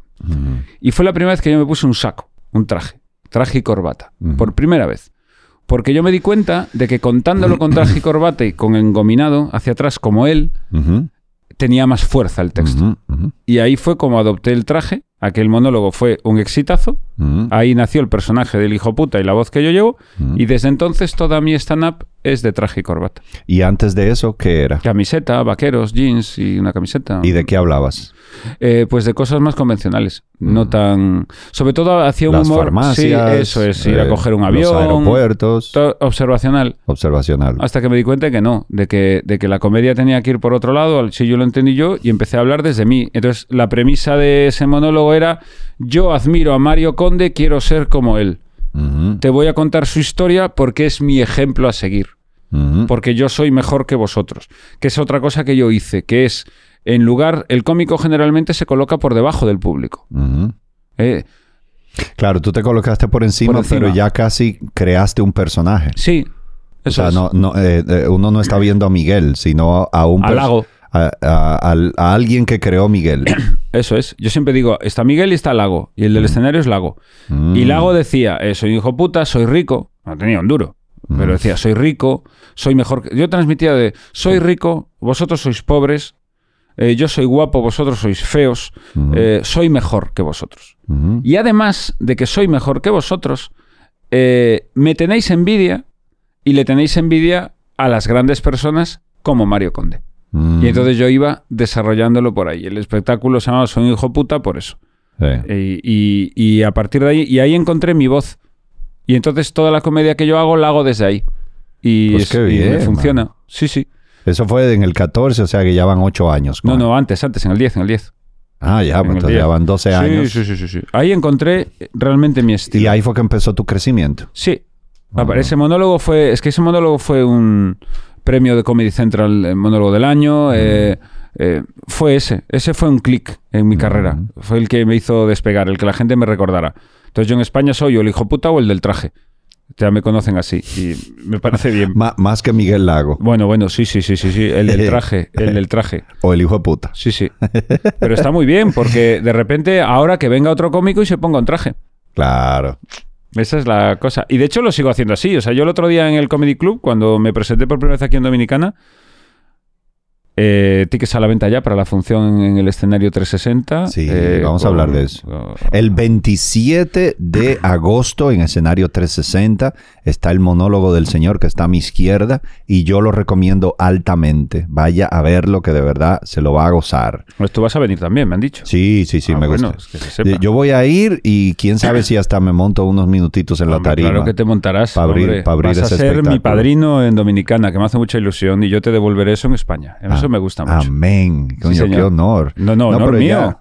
pero, pero vamos, pero vamos a ponerle fecha ahora. Antes- 27 de agosto, No, no, el- la mía en España. por favor. An- antes de que. Mira, fíjate. O sea, yo, yo casi, casi quiero que tú me lleves como a Robinson. No, sé- Hostia, no sé si eso- sería mucho. Hombre, pero. uf, y me vas a decir papá pupú también y, y estas cosas. No sé yo. Ya, Pero- yo, yo me limpio solo. Bueno, pues ahí ya sí, es lo que llevas ganado. Sí, Ah, ya lo que llevas Ya ganado. estamos más cerca. Lo que llevas ganado. esto. Y puedes dormir, puedes dormir con mi esposa, pues hay maneras. Sí, sí, te prometo que no haré nada. O sea, solo dormiré. Pues qué mal. Te llevo, joder. bueno, en fin. ¿Y todo esto por qué venía? Ya ni me acuerdo. Ya ni me acuerdo. No, que Ya, vayan ya, a ver ya. el 27 Hombre, de agosto. sí, que vengan, que vengan, porque además, eh, eh, a ver, reconozco el riesgo. Eh, Porque es. Ah, ya sé lo que iba a decir. Que alcancé, y ya vuelvo a esto. Alcancé mi voz cómica. De hecho, el otro día en el Comedy Club, cuando salgo al escenario, lo primero, doy las buenas noches, y lo primero que digo es: Me han dicho que tengo que adaptar material eh, para el público. Digo, pues me vais a perdonar. Pero adaptaros vosotros a mí, os jodéis. Y esa fue la primera frase que Y dije. está muy gracioso, está perfecto. La primera frase, que era de verdad. Digo, es que es así, es que no voy a cambiar nada porque... No. Y ya les dije, porque vosotros sois los que tenéis la enorme fortuna de que yo esté aquí ahora. Sí. Y ese cretinismo, pues Sí. forma parte de mi voz cómica y, y por suerte les divierte. Y así lo veremos en Lazo el día 27, que yo sé que es arriesgado ir a un espacio de 500 butacas aquí en Dominicana que no me conoce nadie. Pero me vas a permitir la soberbia. Eh, artista grande, espacio grande. Entonces yo vengo a presentarme a Dominicana bien, pretendo venir todos los años, pretendo, estoy iniciando una carrera en Latinoamérica y la quiero lanzar desde aquí. Sí, eh, bajo tu ala, que estaré feliz y, y te devo- devolveré el favor en España. claro. Y estoy convencido, yo creo que el, que el público dominicano va a responder. Aquí, yo, me alegra que hablemos de esto ahora, porque aquí pasa algo que eh, ya no me molesta, porque esa es la cultura, pero yo creo que hay otros países donde... eh, que, que Vengo a pedir un chin de agua, Sí, si es sí. posible. Sí, de, de hecho, tráeme a mí también. Hasta yo me animo a un vasito de agua. Pero en otros países tú dices, mira, este es- yo no conozco a este artista, pero mira, él ha llenado tal teatro en tal en Nueva York, tal entiendo. teatro en Madrid, tal te- debe de ser bueno, yo voy a verlo. Claro. Pero el, el dominicano dice, yo no sé quién es, yo no voy a ir a verlo. Entonces hay que hacer un esfuerzo muy grande para yo, por ejemplo, decirle a mis fans, de verdad vale la pena, vayan a verlo. Y ya poquito a poco, yo siento que hemos creado una pequeña comunidad de, de gente que es fan de la comedia simplemente. Ese es, la- ese es lo- Entonces, el cuando- objetivo. Entonces cuando tú le dices, eh, este vale la pena, eh, empiezan a responder. Eh, y eso poquito a poco se está logrando. A mí me, me emocionó mucho del otro día y estoy muy agradecido eh, que vinieran compañeros a ver la Sí, función. sí, Sé claro. que tú estabas fuera ese fin de semana con la familia, pero que vinieran compañeros. Que vinieran los chicos del Open Mic, que vinieran... eh, es que no me, sé, no me sé todos los nombres, pido Sí, disculpas. claro. Que vinieran el Open. Mic ahí está Elías, Starling, eh, Miguel. eh, Miguel, Eso Pío es. y Ariel. Eso es, vino, vino Ariel también, vino Daniel Colón, que fue quien me presentó. O sea, muchos compañeros habituales del, del Open Mic. Y me dio una gran satisfacción. Una satisfacción, porque en España, em, si viene. a- eh, una cosa que me gusta es que cuando viene, ha venido Ricky Gervais a Madrid. Ah, qué bien. Aquel día estaba toda la comedia española, no era para menos. Claro. Toda la comedia española. Eh, Jim Ga- Gaffigan o Gaffigan, Gaffigan, es que Gaffigan. yo soy medio disléxico, entonces Sí. no. Y allí estábamos, o sea, cuando viene alguien de fuera, Sí. eh, vino a Barcelona Luis C.K., allá fuimos. Ay, qué o sea, bien. hay que estar. Vale que son grandes estrellas, pero sin necesidad de que sean grandes estrellas. Yo, yo estoy muy pendiente de, de quien viene a España porque es una oportunidad. Claro. Entonces, a mí me gustaría de verdad, y te lo agradezco el llamamiento a tus, a tus seguidores, porque em, una de las reflexiones que, de lo que he ido hablando con los compañeros, eh, y ahora, cuando salga de aquí, tú lo sabes, eh, voy a hacer un encuentro con, con 20 cómicos aquí de- del- del país para, para hablar de, de- de comedia y tal. Mm, Gracias. Muchas gracias. Es que es la única manera de que, de que esto dure en el tiempo conocer, difundir, apoyar, hablar. Porque de lo contrario, en, en cinco años no hay stand-up. Sí. Y estáis, eh, creo, al menos de lo que he hablado, en un momento de crecimiento que si se aprovecha ahora, Sí. eh, hay stand-up en Dominicana para rato. Sí. Es el momento exacto. Es, Mm. es ahora, es que además yo lo noto porque lo viví así hace 20 años. Es el, es el, el caldo de cultivo está ahí, ahora mismo. Sí. Sí, se siente de verdad. Eh, y hay que aprovecharlo, como tú dices. Hay que aprovecharlo. Pero para eso necesitamos al público. ¿eh? Eh, Necesitamos que, que- que apoyen la, la stand-up. Mm. Que, mira, ahora le hablo a todos los que están en el chat y todos los espectadores que nos están viendo ahora de aquí de Dominicana. Eh, a los que os gusta la comedia, ¿dónde está mi karma? Ahí. ¿Cuál es esta? ¿Estoy haciéndolo bien? Es que no Sí. veo nada. Desde aquí yo cada día eh, veo está, menos. está para allá. ¿Estoy hablando? Sí. ¿Estoy hablando a cámara? Déjame ver. Te ¿Sí? digo ahora. ¿No? Sí, yo creo que sí. No, allí. Mira, eso. Ahí, Ahí, donde está vale. la mano de ella. A vosotros os lo digo ahora. A vosotros, es que así haces el corte. Mira, dejo aire detrás y todo. Espectadores dominicanos, si os gusta la comedia, si os gusta Carlos, si os gusta López May, si os gustan tantos, difundid la palabra. Agarrad de la pechera a vuestros amigos, agarrad de la pechera a vuestros familiares y llevadlos a ver comedia. Porque un país que tiene comedia es un país más rico y culturalmente más rico. El otro día discutí con mi compadre, precisamente tu fan, no hay derecho. Y yo le dije, ¿cuántas veces has visto a Carlos? Y me dijo, es que hoy es la primera vez y es una familia de, de posibles, ¿no? Sí. Él es abogado, eh, son profesionales. Eh, digo, no, lo veo en redes. lo ve-". Digo, pero conozco, digo, pero ¿cuántas veces has venido aquí a verlo? Sí. Me dice, es la primera vez que venimos al Comedy Club. Pero ¿y por Digo, qué eres es que fan? no puede ser. Sí, Digo, es que no puede ser. Y claro, me vieron a mí, era la excusa, ni más ni menos. Eh, Sí. Ahora van, ya tienen boletos para el día 30 para ir a Ah, qué verte. bueno. Claro, pero es que a raíz de... En este caso la excusa fue que vinieron a verme a mí porque somos familia. Sí. Pero vieron el ambiente del local. Vieron a Daniel Colón también, se rieron mucho, que fue el telonero. Mm, sí. Y dijeron, oye, ¿y esto? Y me decía, me decía ella, ¿siempre es así? Y le digo, hombre, lo sabrá que te hagan más gracia y lo sabrá que te hagan menos. Pero la realidad es que sí, Sí. que es que hay que venir. Me dice, es que, y me contaba después en el coche, es que mira que me han dicho amigos que vienen, que ir a ver un pero yo nunca digo, es que hay que ir. Claro. Entonces animo a que, a que vayáis, por favor. Bueno, an- justo antes de, de empezar a grabar, nos- yo- nosotros conversábamos de eso, de que en, en- en- en- allá en España, en otros países de América Latina como Colombia, como Argentina, como Venezuela, México, tienen mucho más cultura de teatro y de espectáculos que nosotros. Nosotros no, no teníamos tradición de ir a ver espectáculos. Claro. El dominicano tiene tradición de salir, de beber, de bailar, pero sentarse a ver un espectáculo, eso no existía tanto, no está dentro de nuestro ADN. Y es una lucha que los, los teatristas han tenido la vida entera para llevar eh, público al teatro. Eh, y yo siento que ahora con los cómicos está empezando a cambiar un poco eso. Y, y es eso que tú dices, o sea, mucha gente que son fan, que me lo han dicho a muerte, que yo te veo todo el tiempo en YouTube, no sé qué, pero hay, hay un grupo de esa gente que nunca tiene la iniciativa de comprar una boleta para ir a verlo en vivo. No le sale, o sea, no sé. No, no sé. Se, se juntan a comer, se juntan a beber, quizá van al cine, pero espectáculos no van. No Hay que cambiar eso. Sí, lo estamos cambiando. Y lo estáis cambiando, además, estamos y me consta. Y se cambiará. Y las generaciones siguientes tendrán abonado el terreno de las anteriores. Y se cambiará. Pero insisto, a los fans de comedia, eh, difundid la palabra. Eh, ayer que yo estaba allá, eh, era noche de micrófono abierto y fueron como 20 cómicos, 5 minutos cada uno. Y, y yo fui el último y, y bueno, eh, muchos fueron malos, tengo que ser muy sincero. Ah, bueno, es que no todos son buenos, no pasa nada, claro. Pero en micrófono abierto es eso. Es ahí, eso. ahí- ahí sube mucha gente por primera vez en su vida. O sea, las probabilidades de que sean malos son muy altas. Eh, la Correcto. muchas veces la primera vez que tú te subes a un escenario es un desastre. Eso es muy común. Pero la gente tiene que entender que de 10 que inician, hay uno con mucho potencial o dos. Pero ahí tenemos dos cómicos nuevos que valen la pena y que desarrollarán una carrera. Y luego 10 más y tenemos dos más.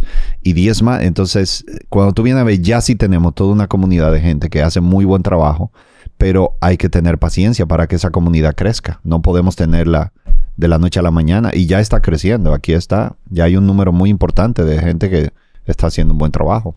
Y, y- y lo que hace que el otro día yo vendiera todos los tickets en el, en el comedy y que creo que vaya a funcionar bien eh, nuestra, nuestro show del 27 es precisamente que esa base que se está generando sea la que diga, viene un cómico de España, vamos a verlo. Sí. A ver que les va a gustar, pero vamos a verlo.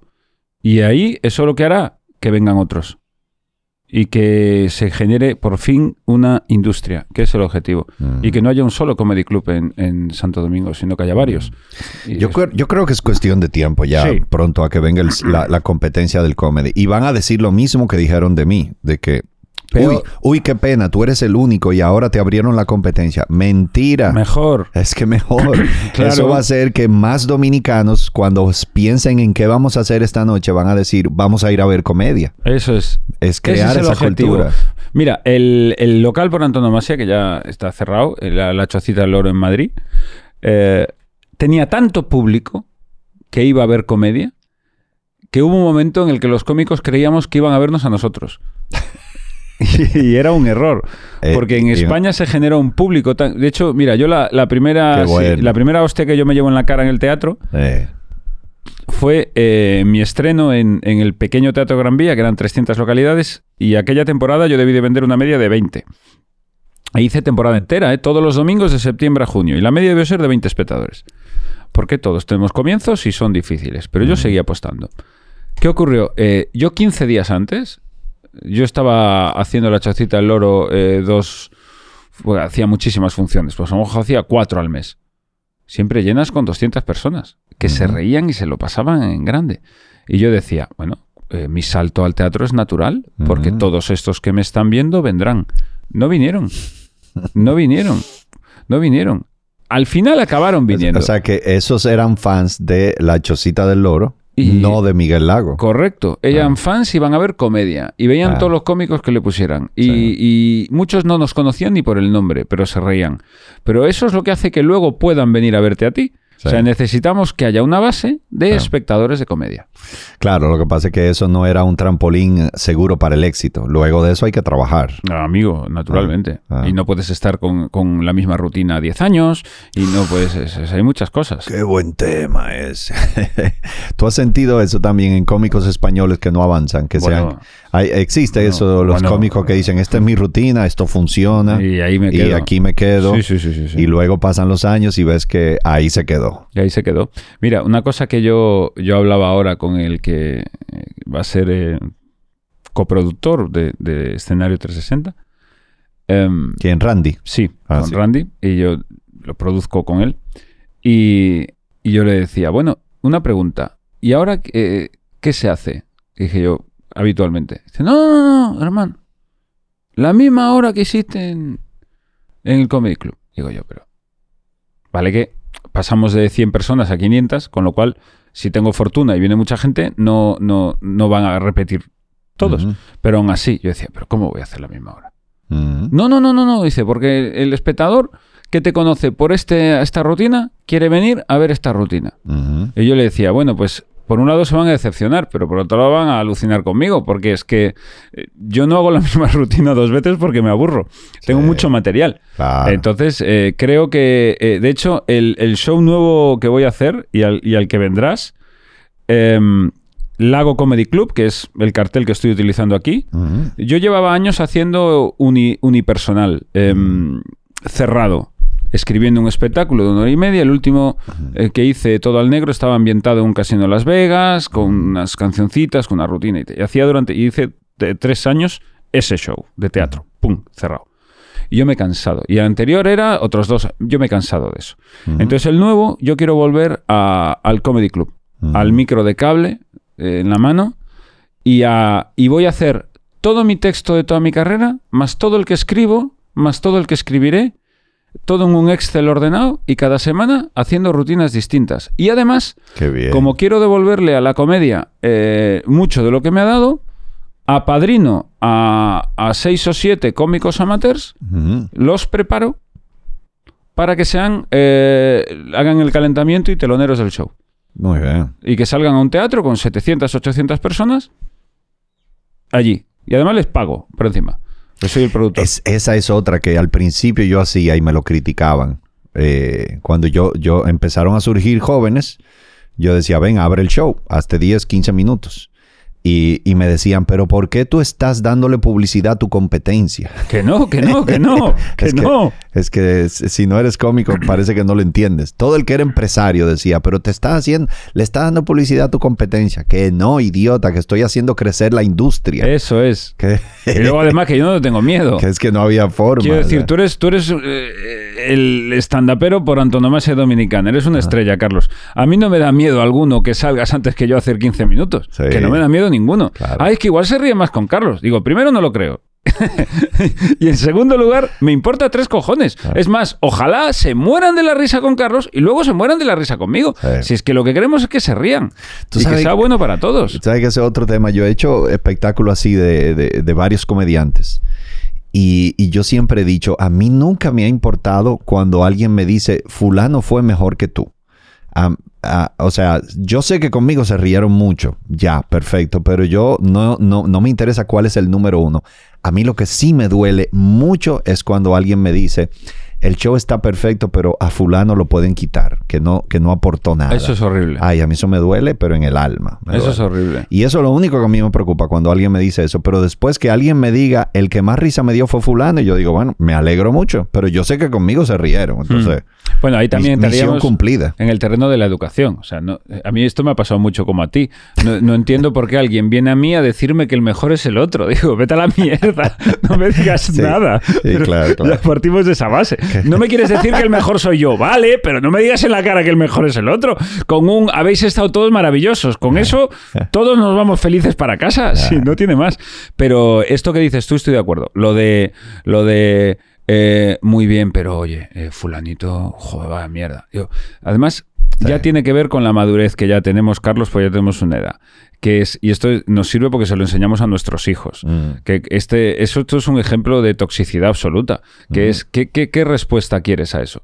O sea, alguien que te viene a decirte, pero a fulano, lo que- ¿qué respuesta quieres? ¿Quieres- Sí, lo voy vas a sacar. sacar una parte mala de mí, Eh, que sí. es mi parte más, eh, la peor parte que yo tengo dentro, que es, es verdad, es verdad, Mm. es que, pero mira, lo tengo aquí que aguantar porque me lo ha puesto el producto. No, hombre, no, por favor, que no. Y además hay que darle valor y respeto a todo el que se sube, a todo el que se sube en escenario. Eh, Eh, siempre. Yo ya estoy en la pelea de que de, ya estoy en otra fase de que eh, y en las entrevistas me titulan así Miguel Lago cómico, eh, Miguel Lago artista.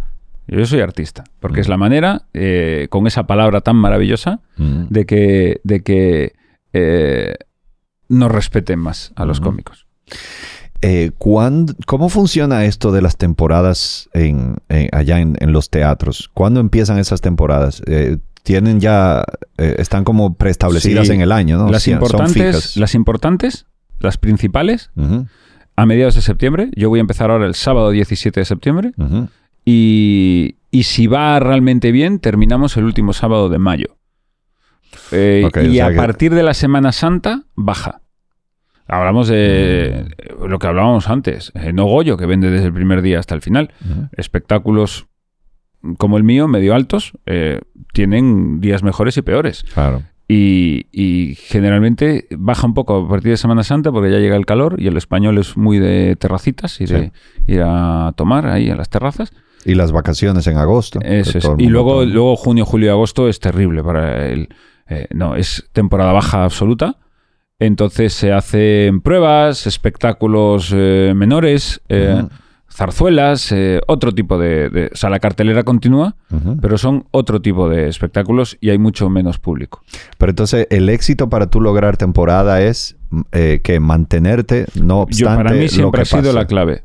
De hecho, cuando yo he tenido que... Mira, yo estuve... eh, por ejemplo, yo, yo empecé en el pequeño Gran Vía que estuve dos temporadas, ¿no? Todos los domingos a las nueve y cuarto. El peor día, la peor hora. Ujú, Pero eh, en aquel momento no se hacía stand-up en teatros.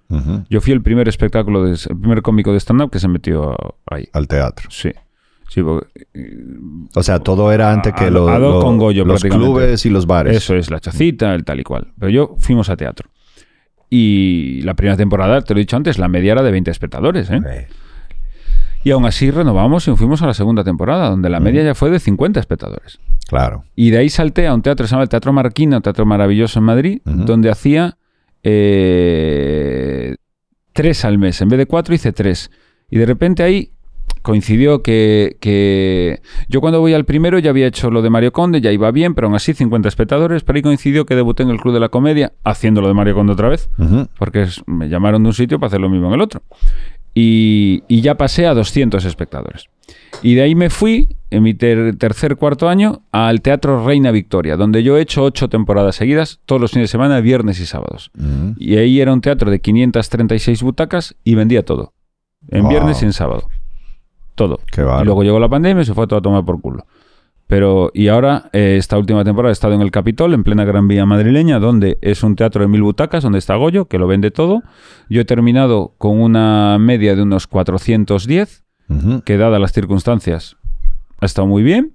Sí. Aspiraba a las mil, pero no se ha dado. Y no me da vergüenza porque ha estado muy bien la temporada. Y ahora salto al Alcázar, que son 750 localidades. Sí. Voy a hacer viernes y sábados y, y creo que va a ir que va a ir muy bien también. Hay algo que, hay, hay dos cosas que quiero resaltar. Uno, eh, eh, aquí como no tenemos esa cultura te- de teatro que te explicaba ahorita, eh, aquí no estamos acostumbrados a las temporadas. Aquí Mm. anunciamos un espectáculo o anunciamos un fin de semana o dos fines de semana y se acabó. Y aquí eh, han sabido montar Los Miserables y Mamma Mía Sí. y eh, no sé, cualquier otro musical, Jesucristo Superstar y hacemos ocho funciones, diez funciones. Así no da el dinero. Eh, eh, da el dinero porque consigues muchos patrocinadores y todo, Ah, se le hace un sí. montón de publicidad, pero tú llenas de 10 funciones. Mm, En Eh, España no. Y aparte eh, a mí lo que me ha hecho trabajar ha sido la continuidad. Mm. Que Pero- supiesen que los sábados y que los viernes y los sábados en el Reina Vitoria estaba Miguel. Pero entonces, eh, cuando hicimos el cavernícola, fue la primera vez que yo sentí que hicimos. Bueno, aquí se hizo un espectáculo eh, de humor que fue Humor Viejo No Se Olvida, que duró dos años en escena. Es la única vez que eso ha pasado aquí. Era viernes y sábado. Era un teatro de 300 y algo de personas. Eh, pero después de eso, eso mm, yo creo que ha sido la única vez, literalmente. Eh, se han, yo creo, Felipe, ustedes hicieron, han hecho cosas de tres meses, cinco meses.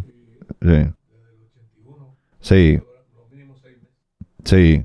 Entonces, sí, eh, es un grupo de humoristas de, bueno, de toda la vida de aquí, desde los años 80. Pero, ¿cómo? Ah, 70, perdón. El, eh, aquí está Felipe Polanco Boruga, que acaba de reconocer que es mayor de lo que yo pensaba que era, pero... Que ya era. Pasa que también estamos... Es tan mayor que yo pensé desde aquí, si solo lo estaba viendo yo. Pero cuando hicimos el cavernícola, eh, yo me di cuenta de eso, de que eh, hicimos temporada y hicimos como más de 20 semanas. Y, y sí me di cuenta de eso que tú mencionas, de que hay semanas que no va tanta gente, hay semanas que se llena, pero lo importante es seguir, Sí, sí. es seguir y que la gente cree la costumbre, la gente cree la cultura. Ah, mira, él está ahí todos los jueves, todos los viernes, todo, y, y ya la gente empieza a ir, a ir y ya, o sea, no sé, es un negocio ya que va funcionando. Yo cambié de grupo ahora al irme del. Cuando terminé en el Teatro Reina Victoria.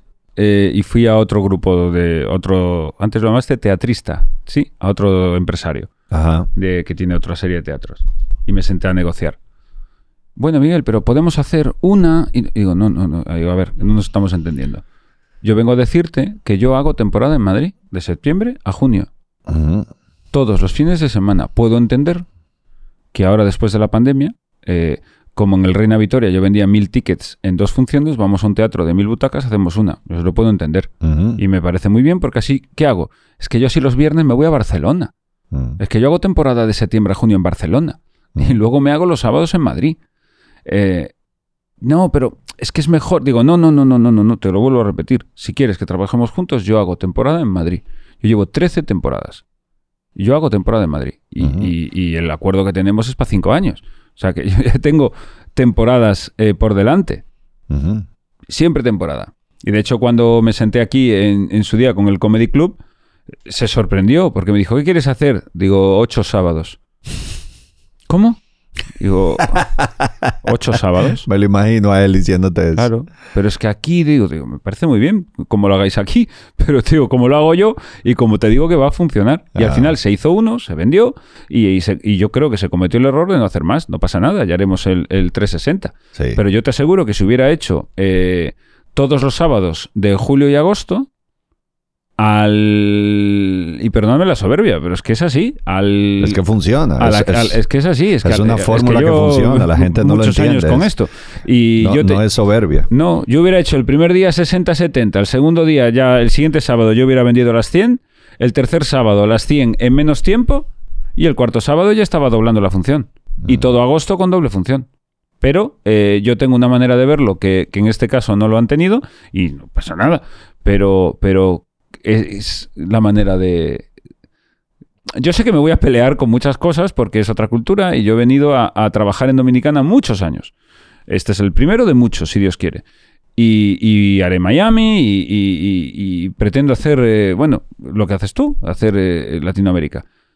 Y me voy a pelear con muchas cosas de hábitos que yo traigo de España o de, modelos que yo traigo de España. Pero de verdad que, que funcionan. Porque es que yo me estoy encontrando cosas aquí que ya hemos superado en España hace 20 años. Sí. Y entonces yo lo que digo es, no cometamos los mismos errores que yo ya sé que, que yo y todos... Que ya viviste. Que, que ya los hemos vivido. Hazme caso. Hazme caso. Por ahora no me lo han hecho. Pero seguiremos. Está muy interesante Seguiremos peleando. Pero me ha gustado mucho también la forma como tú, con mucha humildad, has dicho eh, que hiciste muchas funciones con la mitad del teatro o Sí. con menos de la mitad del teatro, pero tú seguías. sí, claro. Y de repente un día se llenó Eso es. y, as- y así siguió. Pero aquí tenemos esa, esa tendencia a siempre decir, no, sí, es- estuvo lleno y si no está lleno, no lo hago. Eh, No. y- no, eh, yo creo que la fórmula es dale, dale, dale, Dale, dale. Y dentro de ese dale habrá muchos días que no son llenos, pero eso es, ese es el trabajo. Es que o lleno o fracaso. Digo, a ver, a ver, a ver, ¿cómo que o lleno o fracaso? O sea, me estás diciendo que si yo el, en un país nuevo, eh, ya no te voy a hablar en España, si yo el, el 27 de agosto, cuando vayamos al 360, pon que venda 150 tickets, Eh, ¿dónde está el fracaso ahí? eh, no hay. No lo hay. Y si esas 50, 150 personas se van a casa rotas de la risa, ¿dónde está el fracaso ahí? No lo hay. Que no lo hay. Sí. No lo hay. Lo, que- lo difícil, y ahora me vuelvo a España, lo difícil que es sacar un sábado por la noche a, a- a- a 250 personas de su casa. ¿Sabes lo difícil que es? Sí. Venga, hombre. Hombre, ¿Qué es fracaso? Ah, Hombre, yo puedo entender que, que a mí me ha pasado, y sobre todo después de pandemia que lo ha cambiado todo. Eh, pues sí, yo esta temporada ha habido un par de sitios en España donde eh, faltando cuatro días se ha cancelado la función porque había vendido 10 tickets. Ahora bien, yo sé que no soy yo el problema. Mm, Porque, porque yo no vendo 10 tickets desde hace 15 años. Digo, ahí hay otro problema. Sí. Ahí o no se eligió bien la fecha, o eran las fiestas del pueblo de al lado, Sí. o no se comunicó. Hay otro problema. Eh, hay otra cosa. A mí me, Kai siempre me va muy bien en Miami. Y una vez eh, teníamos una fecha en el Teatro Flamingo que no estábamos vendiendo y estaba lenta la venta. Y yo preocupado. Y entonces yo empiezo a llamar a un amigo para decirle, oye, te regalo boleta, ven con toda tu familia, que yo sé que yo tengo una familia grande. Y me dice, no vamos, ese es el día del último, del último episodio de, de Game of Thrones. Fíjate. Fíjate. Una de las cierres de serie más importantes de la historia. Claro. Y cuando yo me di cuenta que la gente ni con la taquilla regalada iban, yo dije, está. aquí no hay nada que Y hacer. el problema no soy yo. Hicimos el show, pero en un teatro de 400 gente como con 100. Pero ya me di cuenta, Game of Thrones. Y mucha gente diciéndome, Carlos, ponlo otro día, que ese día yo no salgo de mi casa. Ahí está. Eh, bueno, ahí, ya. Pero como Eh, más- Elegimos mal la fecha, lamentablemente. Mira, ahora me pasó. Yo ahora cerré la temporada en Madrid eh, tres semanas antes de lo previsto. Mm. Porque ya íbamos en medio aforo, medio aforo que siguen siendo 400 personas. Pero, eh, y de repente veo que, que los tres sábados de mayo que me quedaban, yo lo veo antes, veo. Uno es el Festival de Eurovisión, que venía, porque España este año quedó segunda. No, quedó tercera porque tenía que ganar Ucrania. Macho, con la cosa, es que los están bombardeando. Digo, ¿qué tendrá que ver eso con cantar? Es que Ucrania no tenía que haber participado directamente. Cojones, ahora ganan Ucrania, ¿dónde van a hacer el festival el año que viene? ¿En un solar? Es que no, no podía, no tenía que haber participado. Es que soy de los que se enfadó. Y en España hubo mucha polémica con la selección de Chanel, la chica que, que fue, que fue maravillosa. Entonces hubo tal eh, run run, tal polémica que sabíamos que iba a ser la edición de Eurovisión más vista, como así fue, Ajá. casi de la historia de España. O sea, Eh. toda España estaba viendo Eurovisión. Ajá. Y yo decía, a la misma hora que no, va a venir ni, ni el tato a verme. ni el tato. Pero es que el sábado siguiente era el final de liga. Digo, De, de fútbol. de fútbol. ¿no? Y digo, y la semana siguiente en Madrid la final de la Champions League, la Copa Europa, Real Madrid, Liverpool. Digo, ¿no? digo, esos tres sábados digo, Ah, los bien. quitamos. Sí, Los quitamos porque sabes que no vas a vender. sí, sí, sí. No vas a vender, pero bueno, ya habíamos hecho los 30 anteriores. No pasaba nada. Pero sí, la regularidad es muy, muy, muy, muy necesaria. Muy necesaria. Muy Eh, necesaria. Eso crea público. No, Eso- no, y una de las cosas que yo voy a hablar con nuestro común amigo ya Joaquín, de escenario 360, que yo entiendo que esa sala es multiusos y tal, esa sala tenía que estar haciendo stand-up cada sábado sin excepción. Él está ahí y te acaba de escuchar. Ah, Es- coño, no te había visto. Vaya, pues nada, queda dicho. Bueno, ya ahí está. Sin excepción. Te acaban de echar tu boche. Sin excepción. Y se iba a convertir eh, en una serie de meses. eh, No iba a haber tickets para ver al cómico que se subiera. Lo- no tengo la menor duda. No tengo la menor duda. Porque es la manera de crear público, de crear industria. Artista grande, escenario grande. Artista grande, escenario grande. Por último, eh, te quería preguntar. Sí, porque me tengo que ir al escenario 360. A las 7 tengo que estar allí. Sí. Son las 6. Te- no, y nosotros tenemos programa de radio ahora. Tenemos que promover el show que vamos a hacer el 30 de julio, pues estamos grabando esto el... ¿Qué día es hoy? 21 de julio. Y, y usted por no estar en Patreon lo está viendo como tres años después.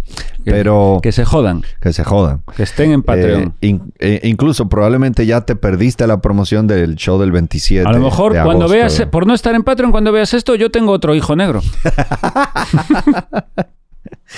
Eh, te quería preguntar sobre, eh, no sé si es un tema muy delicado, pero es sobre el feminismo en España.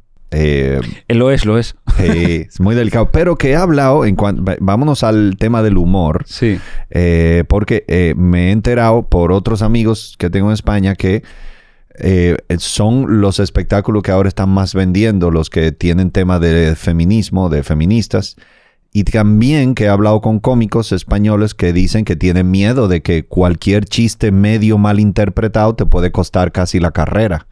Hombre, no tanto como la carrera. Eh, a ver, estás hablando con uno que ha estado hace un mes y medio declarando delante de una jueza por una broma. A ver, ¿qué pasó? ¿Cómo fue la broma Eh, tengo que, pues, no puedo contar. No, puedo porque, porque, Porque va a tener que volver donde el juez. Probablemente, probablemente. Entonces no, no puedo. Por ahora no puedo hablar de eso. Está bajo secreto el sumario. Pero, el- Pero el- te lo cuento el- la broma era eh, ofensiva a las era- mujeres. que- no, no, no, no, era por otro tema. Era por el tema pandemia, vacunas y Ah, tal. Entonces, ah, como, como toma con, con locos, lo, lo hablamos en otro momento. No. Pero el, feminismo, no tanto como para una cancelación loca. Yo tengo.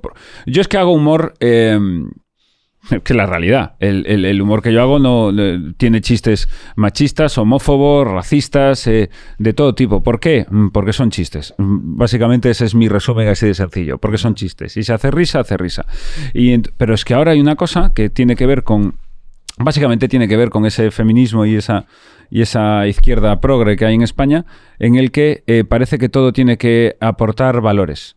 Y todo tiene que ser con una... eh, es la comedia woke esta que denuncia Ricky Gervais en su último show. Sí. Y todo tiene que aportar valores. Y todo tiene que, que, eh, crear mejores personas. Y todo tiene que ser blanco, eh, puro, cristalino, transparente, para que nadie se ofende, porque si alguien va y se ofende... Y a mí me parece, y termino, una patochada y una ridiculez. El cómico tiene que meter el dedo en la herida y te tiene que joder y te tienes que molestar y te tienes que enfadar. Porque además ocurre una cosa, que es que la risa es un cortocircuito. Tú no te ríes cuando quieres. Tú te ríes cuando se produce un cortocircuito en tu cerebro con lo que estás viendo, con lo que acabas de oír, que te genera una risa que no la puedes controlar. Sí. Entonces esa risa te puede venir de cualquier lugar. Ahora, lo de que el cómico tiene que estar eh, no, eh, todo el rato eh, hablando como si fuera el papá, que no. No somos eh, diputados eh, de- haciendo una intervención en el Congreso. Somos payasos, somos bobos, somos eh, monos con una ametralladora. Y tenemos la obligación de hacer reír de cualquier cosa. Y el que se ofenda, que se joda. Yo ya estoy en ese punto, además. Sí. Sí, y respecto al, al tema feminismo, mira, eh, que lloren como mujeres. Pero, pero una cosa, eh, ¿pudiera existir una pequeña cultura de cancelación en- Sí, en, caso de que un sí, cómico sí. Se, se extralimite? Eh, probablemente tenga problemas, tanto como... Pero bueno, yo soy de los que cree que siempre va a pasar de todo y al final nunca pasa nada. Ahora, eh, Eso me dijo ya. Hay un cómico argentino, se llama Ezequiel Campa. Tú, Mm. No sé, ¿lo conoces? de nombre sí. Es muy bueno, es muy bueno. Y él, y él, él es muy controversial y es muy, eh, eh, también dice mucha mala palabra, es muy explícito sexualmente. Esto lo aprendí ahora con mi hijo, lo de papá, usted dijo una mala palabra. Eso lo he aprendido ahora, me gusta.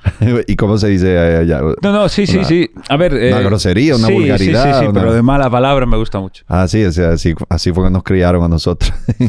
Eh, pero él dice eso, él dice que oh, te da, a la gente le da mucho miedo ser controversial, pero después que tú lo eres, te das cuenta que no pasa nada. No pasa nada. No pasa nada. No, yo tengo una ventaja, que es que, mira, yo cuando he tenido problemas por bromas, ha sido de gente que no es mi público. Es de gente que pasa por ahí. Yo, eh, el ejemplo es, es Coño, Twitter. qué buen punto. Claro, el ejemplo es Twitter. Yo pongo un tweet. ¿A quién le estoy dirigiendo el tweet que estoy escribiendo?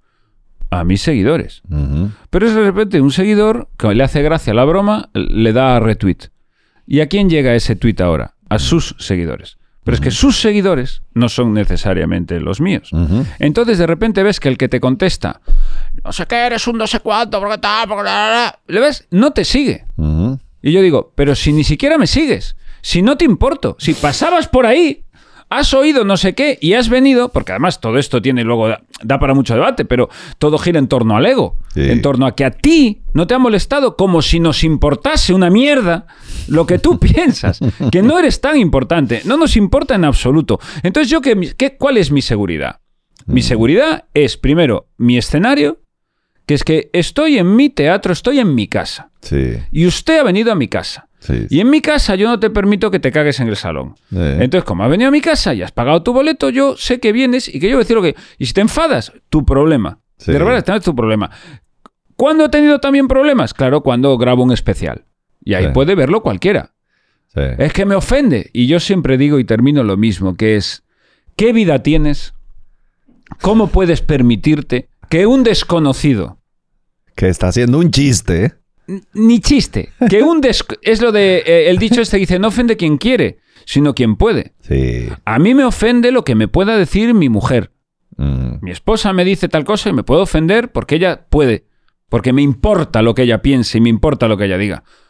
A mí, Carlos, lo que tú me digas me importa tres cojones, porque no te conozco de nada. Entonces no, tien- no tienes capacidad para ofenderme. No te permito que tengas capacidad para ofenderme. Esta gente que de repente va con el carro y le grita a otro, ¡Jo puta! ¿Qué te has saltado tal? Lo que me ha dicho y ah, lo mato. Digo, ¿pero, ¿pero por qué? ¿Qué te importa ese señor?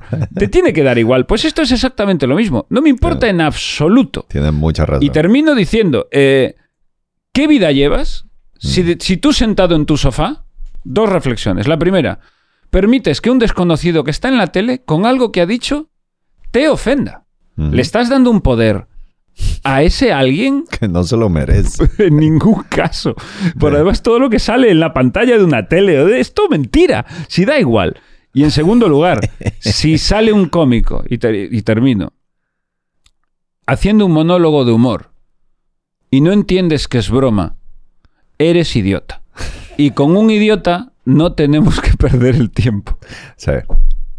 Qué, bu- qué buena reflexión final esa. Sí. Me ha encantado, de verdad. Nosotros, los artistas, además, tenemos una, una mala tendencia, que es que tú pones algo en Instagram y hay 300 comentarios. Todo el mundo, jajaja, ja, ja, qué risa, qué cómico, me muero de la risa. Y hay uno que dice, y esto fue un chiste, y a este se le puede llamar un cómico. Siempre les encanta eso. No, y de una vez uno hace O que- que, ¿y quién es este idiota que puso ahí? Pero uno no averigua nada de los otros 299 No, que son los- hablaron bien de ti. Que son a los que tienes que seguir hablándoles. Exacto. Exactamente. Entonces eso es ruido y uno tiene que aprender a, a bloquear ese ruido. Claro, y luego tienes que estar en tu sitio. Siempre les aparte siempre te insultan de la misma manera. Les gusta ponerle este que dice que es cómico y lo ponen entre comillas, que se hace llamar cómico. Luego Sí. otra cosa muy de ego que es la de eh, pues yo no sé quién es. Que yo cuando me manda uno, no sé, digo, lo sabes de sobra. Lo sabes de sobra. Porque llevo tres años saliendo en televisión todos los días. Hice 900, 800 programas. Lo sabes de sobra quién soy. Me conoce toda España. Lo sabes de sobra. Pero es para que tú digas, yo no sé ni quién es. Es- Es ridículo siempre. Mira, ahora hubo un caso. Ahora, el Open Mic. En mi intervención allí sacan un corte en el que el presentador. eh, es que es con los nombres. Yo tengo un problema que es que no retengo los nombres y no asocio las caras. Eh, es una condición. Ramírez. Sí, supongo. el presentador del Open Mic. Es el que está al frente del Eso escritorio. es, ¿no? eso es. Así. Coge y dice, el, El que- el corte... que está en los controles. Sí, el corte está en Instagram. Coge y dice, oye Miguel, ¿y por qué adoptar un dominicano habiendo niños más listos? Es la broma que él hace. Entonces yo me río y, y desarrollamos y me río y tal. Bueno, ponen ese corte. Muy gracioso. Además se ve que todos estallamos en una carcajada. A mí me hizo gracia porque no me Sí. esperaba la broma. Muy gracioso. Sí. Comentarios. ja, ja, ja, ja, ja, ja, ja, ja, ja. Y entran dos. Esta falta de respeto a los niños dominicanos no se debería permitir, que esa es una cosa que gusta mucho. No se debería permitir, como tú pudieses decir. O sea, hasta donde yo sé, la libertad de expresión, querido, existe. No se debe permitir. Otra que pone eh, que, que qué clase de padre voy a ser yo si no he salido a defender en ese momento. Y yo leí aquellos comentarios. Entonces yo cogí y entré y comenté una cosa. Y yo una, solo en forma de pregunta puse, ¿cómo es posible que una broma que va dirigida a mí, Mm. porque la broma me la está haciendo a mí, a mí no me ofenda, a mí no me moleste, y yo me ría. Y estás ofendidos tú, que no te conozco de nada, que no va contigo. ¿Cómo es posible eso? Ni te conoce el que hizo la broma. Nada, no saben Nada. quién soy. no y están ofendidos por la broma que han hecho cuando yo, que soy el sujeto pasivo de la broma. Sí, sí. me he reído y me parece bien. Pero eso es como siempre que he dicho, que yo siempre que he hecho un chiste de minusválidos, siempre que he hecho, el que está en la silla de ruedas se parte de la risa. Se ofende el que, el que empuja la silla.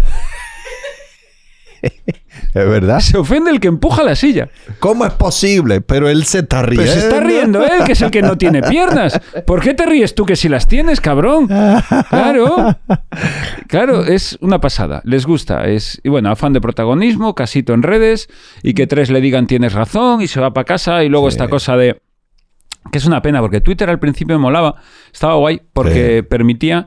Eh, yo recuerdo la primera vez que Antonio Banderas me contestó un tuit Mm. hace 10 años. Bueno, yo estaba, vamos, vamos, porque permitía eso, que de repente tú le escribieras a una celebrity, o cuando Ricky Gervais le dio me gusta a un tuit mío en inglés felicitando, yo, Dios, Sí. y yo ya pensando, "O sea, sabrá quién soy. Todo así, ¿no? Eh, y te permitía eso, pero de repente, como el ser humano tiende a estropearlo todo, Mm. hubo el primero que dijo, oye, ya que puedo entrar en Twitter a decirle a Antonio Banderas lo mucho que me gusta el zorro, también puedo entrar a cagarme en su puta madre. Y ahí se fastidió todo. Ahí ya se empezó. Y ahí se es fastidió cierto, yo recuerdo que antes yo me divertía mucho más con Twitter. mucho más. mucho más. Ahora, bueno, ya yo lo solté hace poco porque tuve un caso hace como un año de, de un tema de... ¿De qué fue? Creo que fue de... Ah, claro.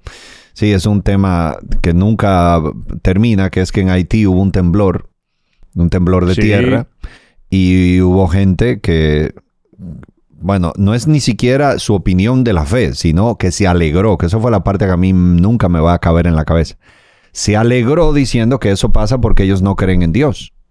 Entonces diciendo como qué bueno que les pase. Y eso lo leí en las redes. Y yo cuando veo eso es que yo me pongo, o sea, yo no te puedo explicar cómo. Y entonces de ahí vino una avalancha para atrás encima de mí. Y, y bueno, fue una discusión que no pude ganar porque fueron 500 contra Carlos. Porque cuando tú te metes en esa, en esa Ah, es- espiral es negativa. Sí, que va para abajo solamente, pues está todo el mundo ahí arriba de ti. eh, Y, Mm. y claro, te responden 13 y a ti te da tiempo de responder dos y entonces hay 11 que se te van. No, y, yo he tenido varios de esos. y- y, buf, se, se te van tres días ahí en esa negatividad y ya esa fue la última Ah. y solté y más nunca. No, no, yo, yo de hecho eh, dejé el programa de televisión en el que estaba por, por una de estas, ¿eh? Ya Mm. fue la gota que colmó el vaso. Y yo he tenido varias de estas. Yo por un... yo el primero que sufrí, es que el mío, los míos han sido un poco orquestados por parte de partidos políticos en España. Mm. Pero yo tuve uno porque... Es que lo contaba en el teatro y ya, es que tengo que terminar. Pero bueno, eh, ahí está. eh, por una broma que le hice a la hija del rey. Bueno, del rey emérito, el rey don Juan Carlos, no, no el actual rey Felipe VI. Eh, a la hermana del actual rey. Durante, durante toda la vida de esta señora, la infanta Elena, ha habido cachondeo nacional con que no es muy lista. ¿Vale? Entonces voy a ser muy polite ahora. Siempre fue una broma común entre todos los españoles Eh, que la infanta no era lista. Y con palabras más gruesas. Que la infanta no era lista, que la infanta era- no era lista. no era la más inteligente. Eso es. Pero estamos hablando de una broma nacional. Eh, O sea, una broma que hacíamos los niños.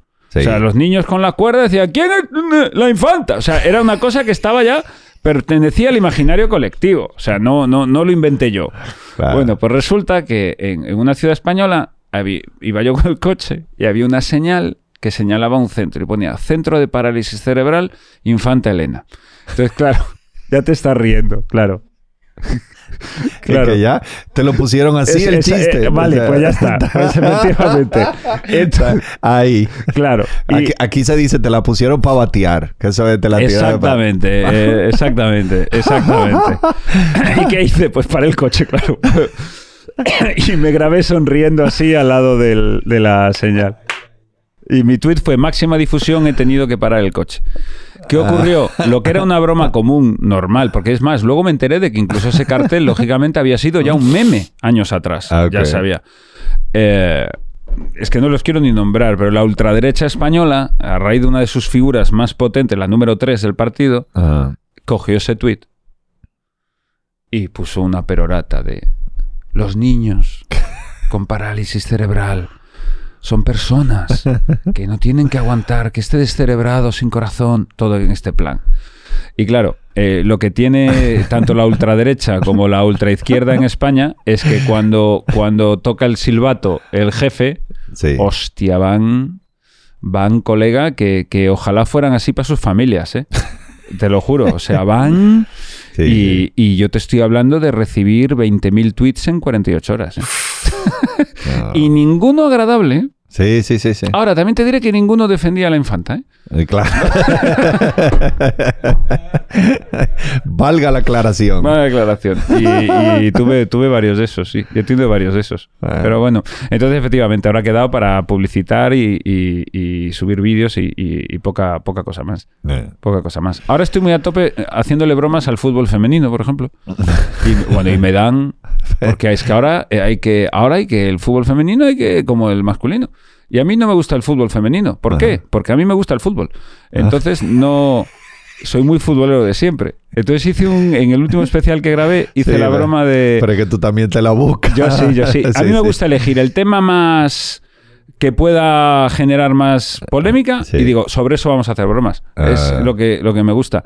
Y entonces yo llegué a la conclusión y se enfadaron muchísimo, que era porteras altas. El día que una toque el larguero, ese equipo va a ganar todas las ligas.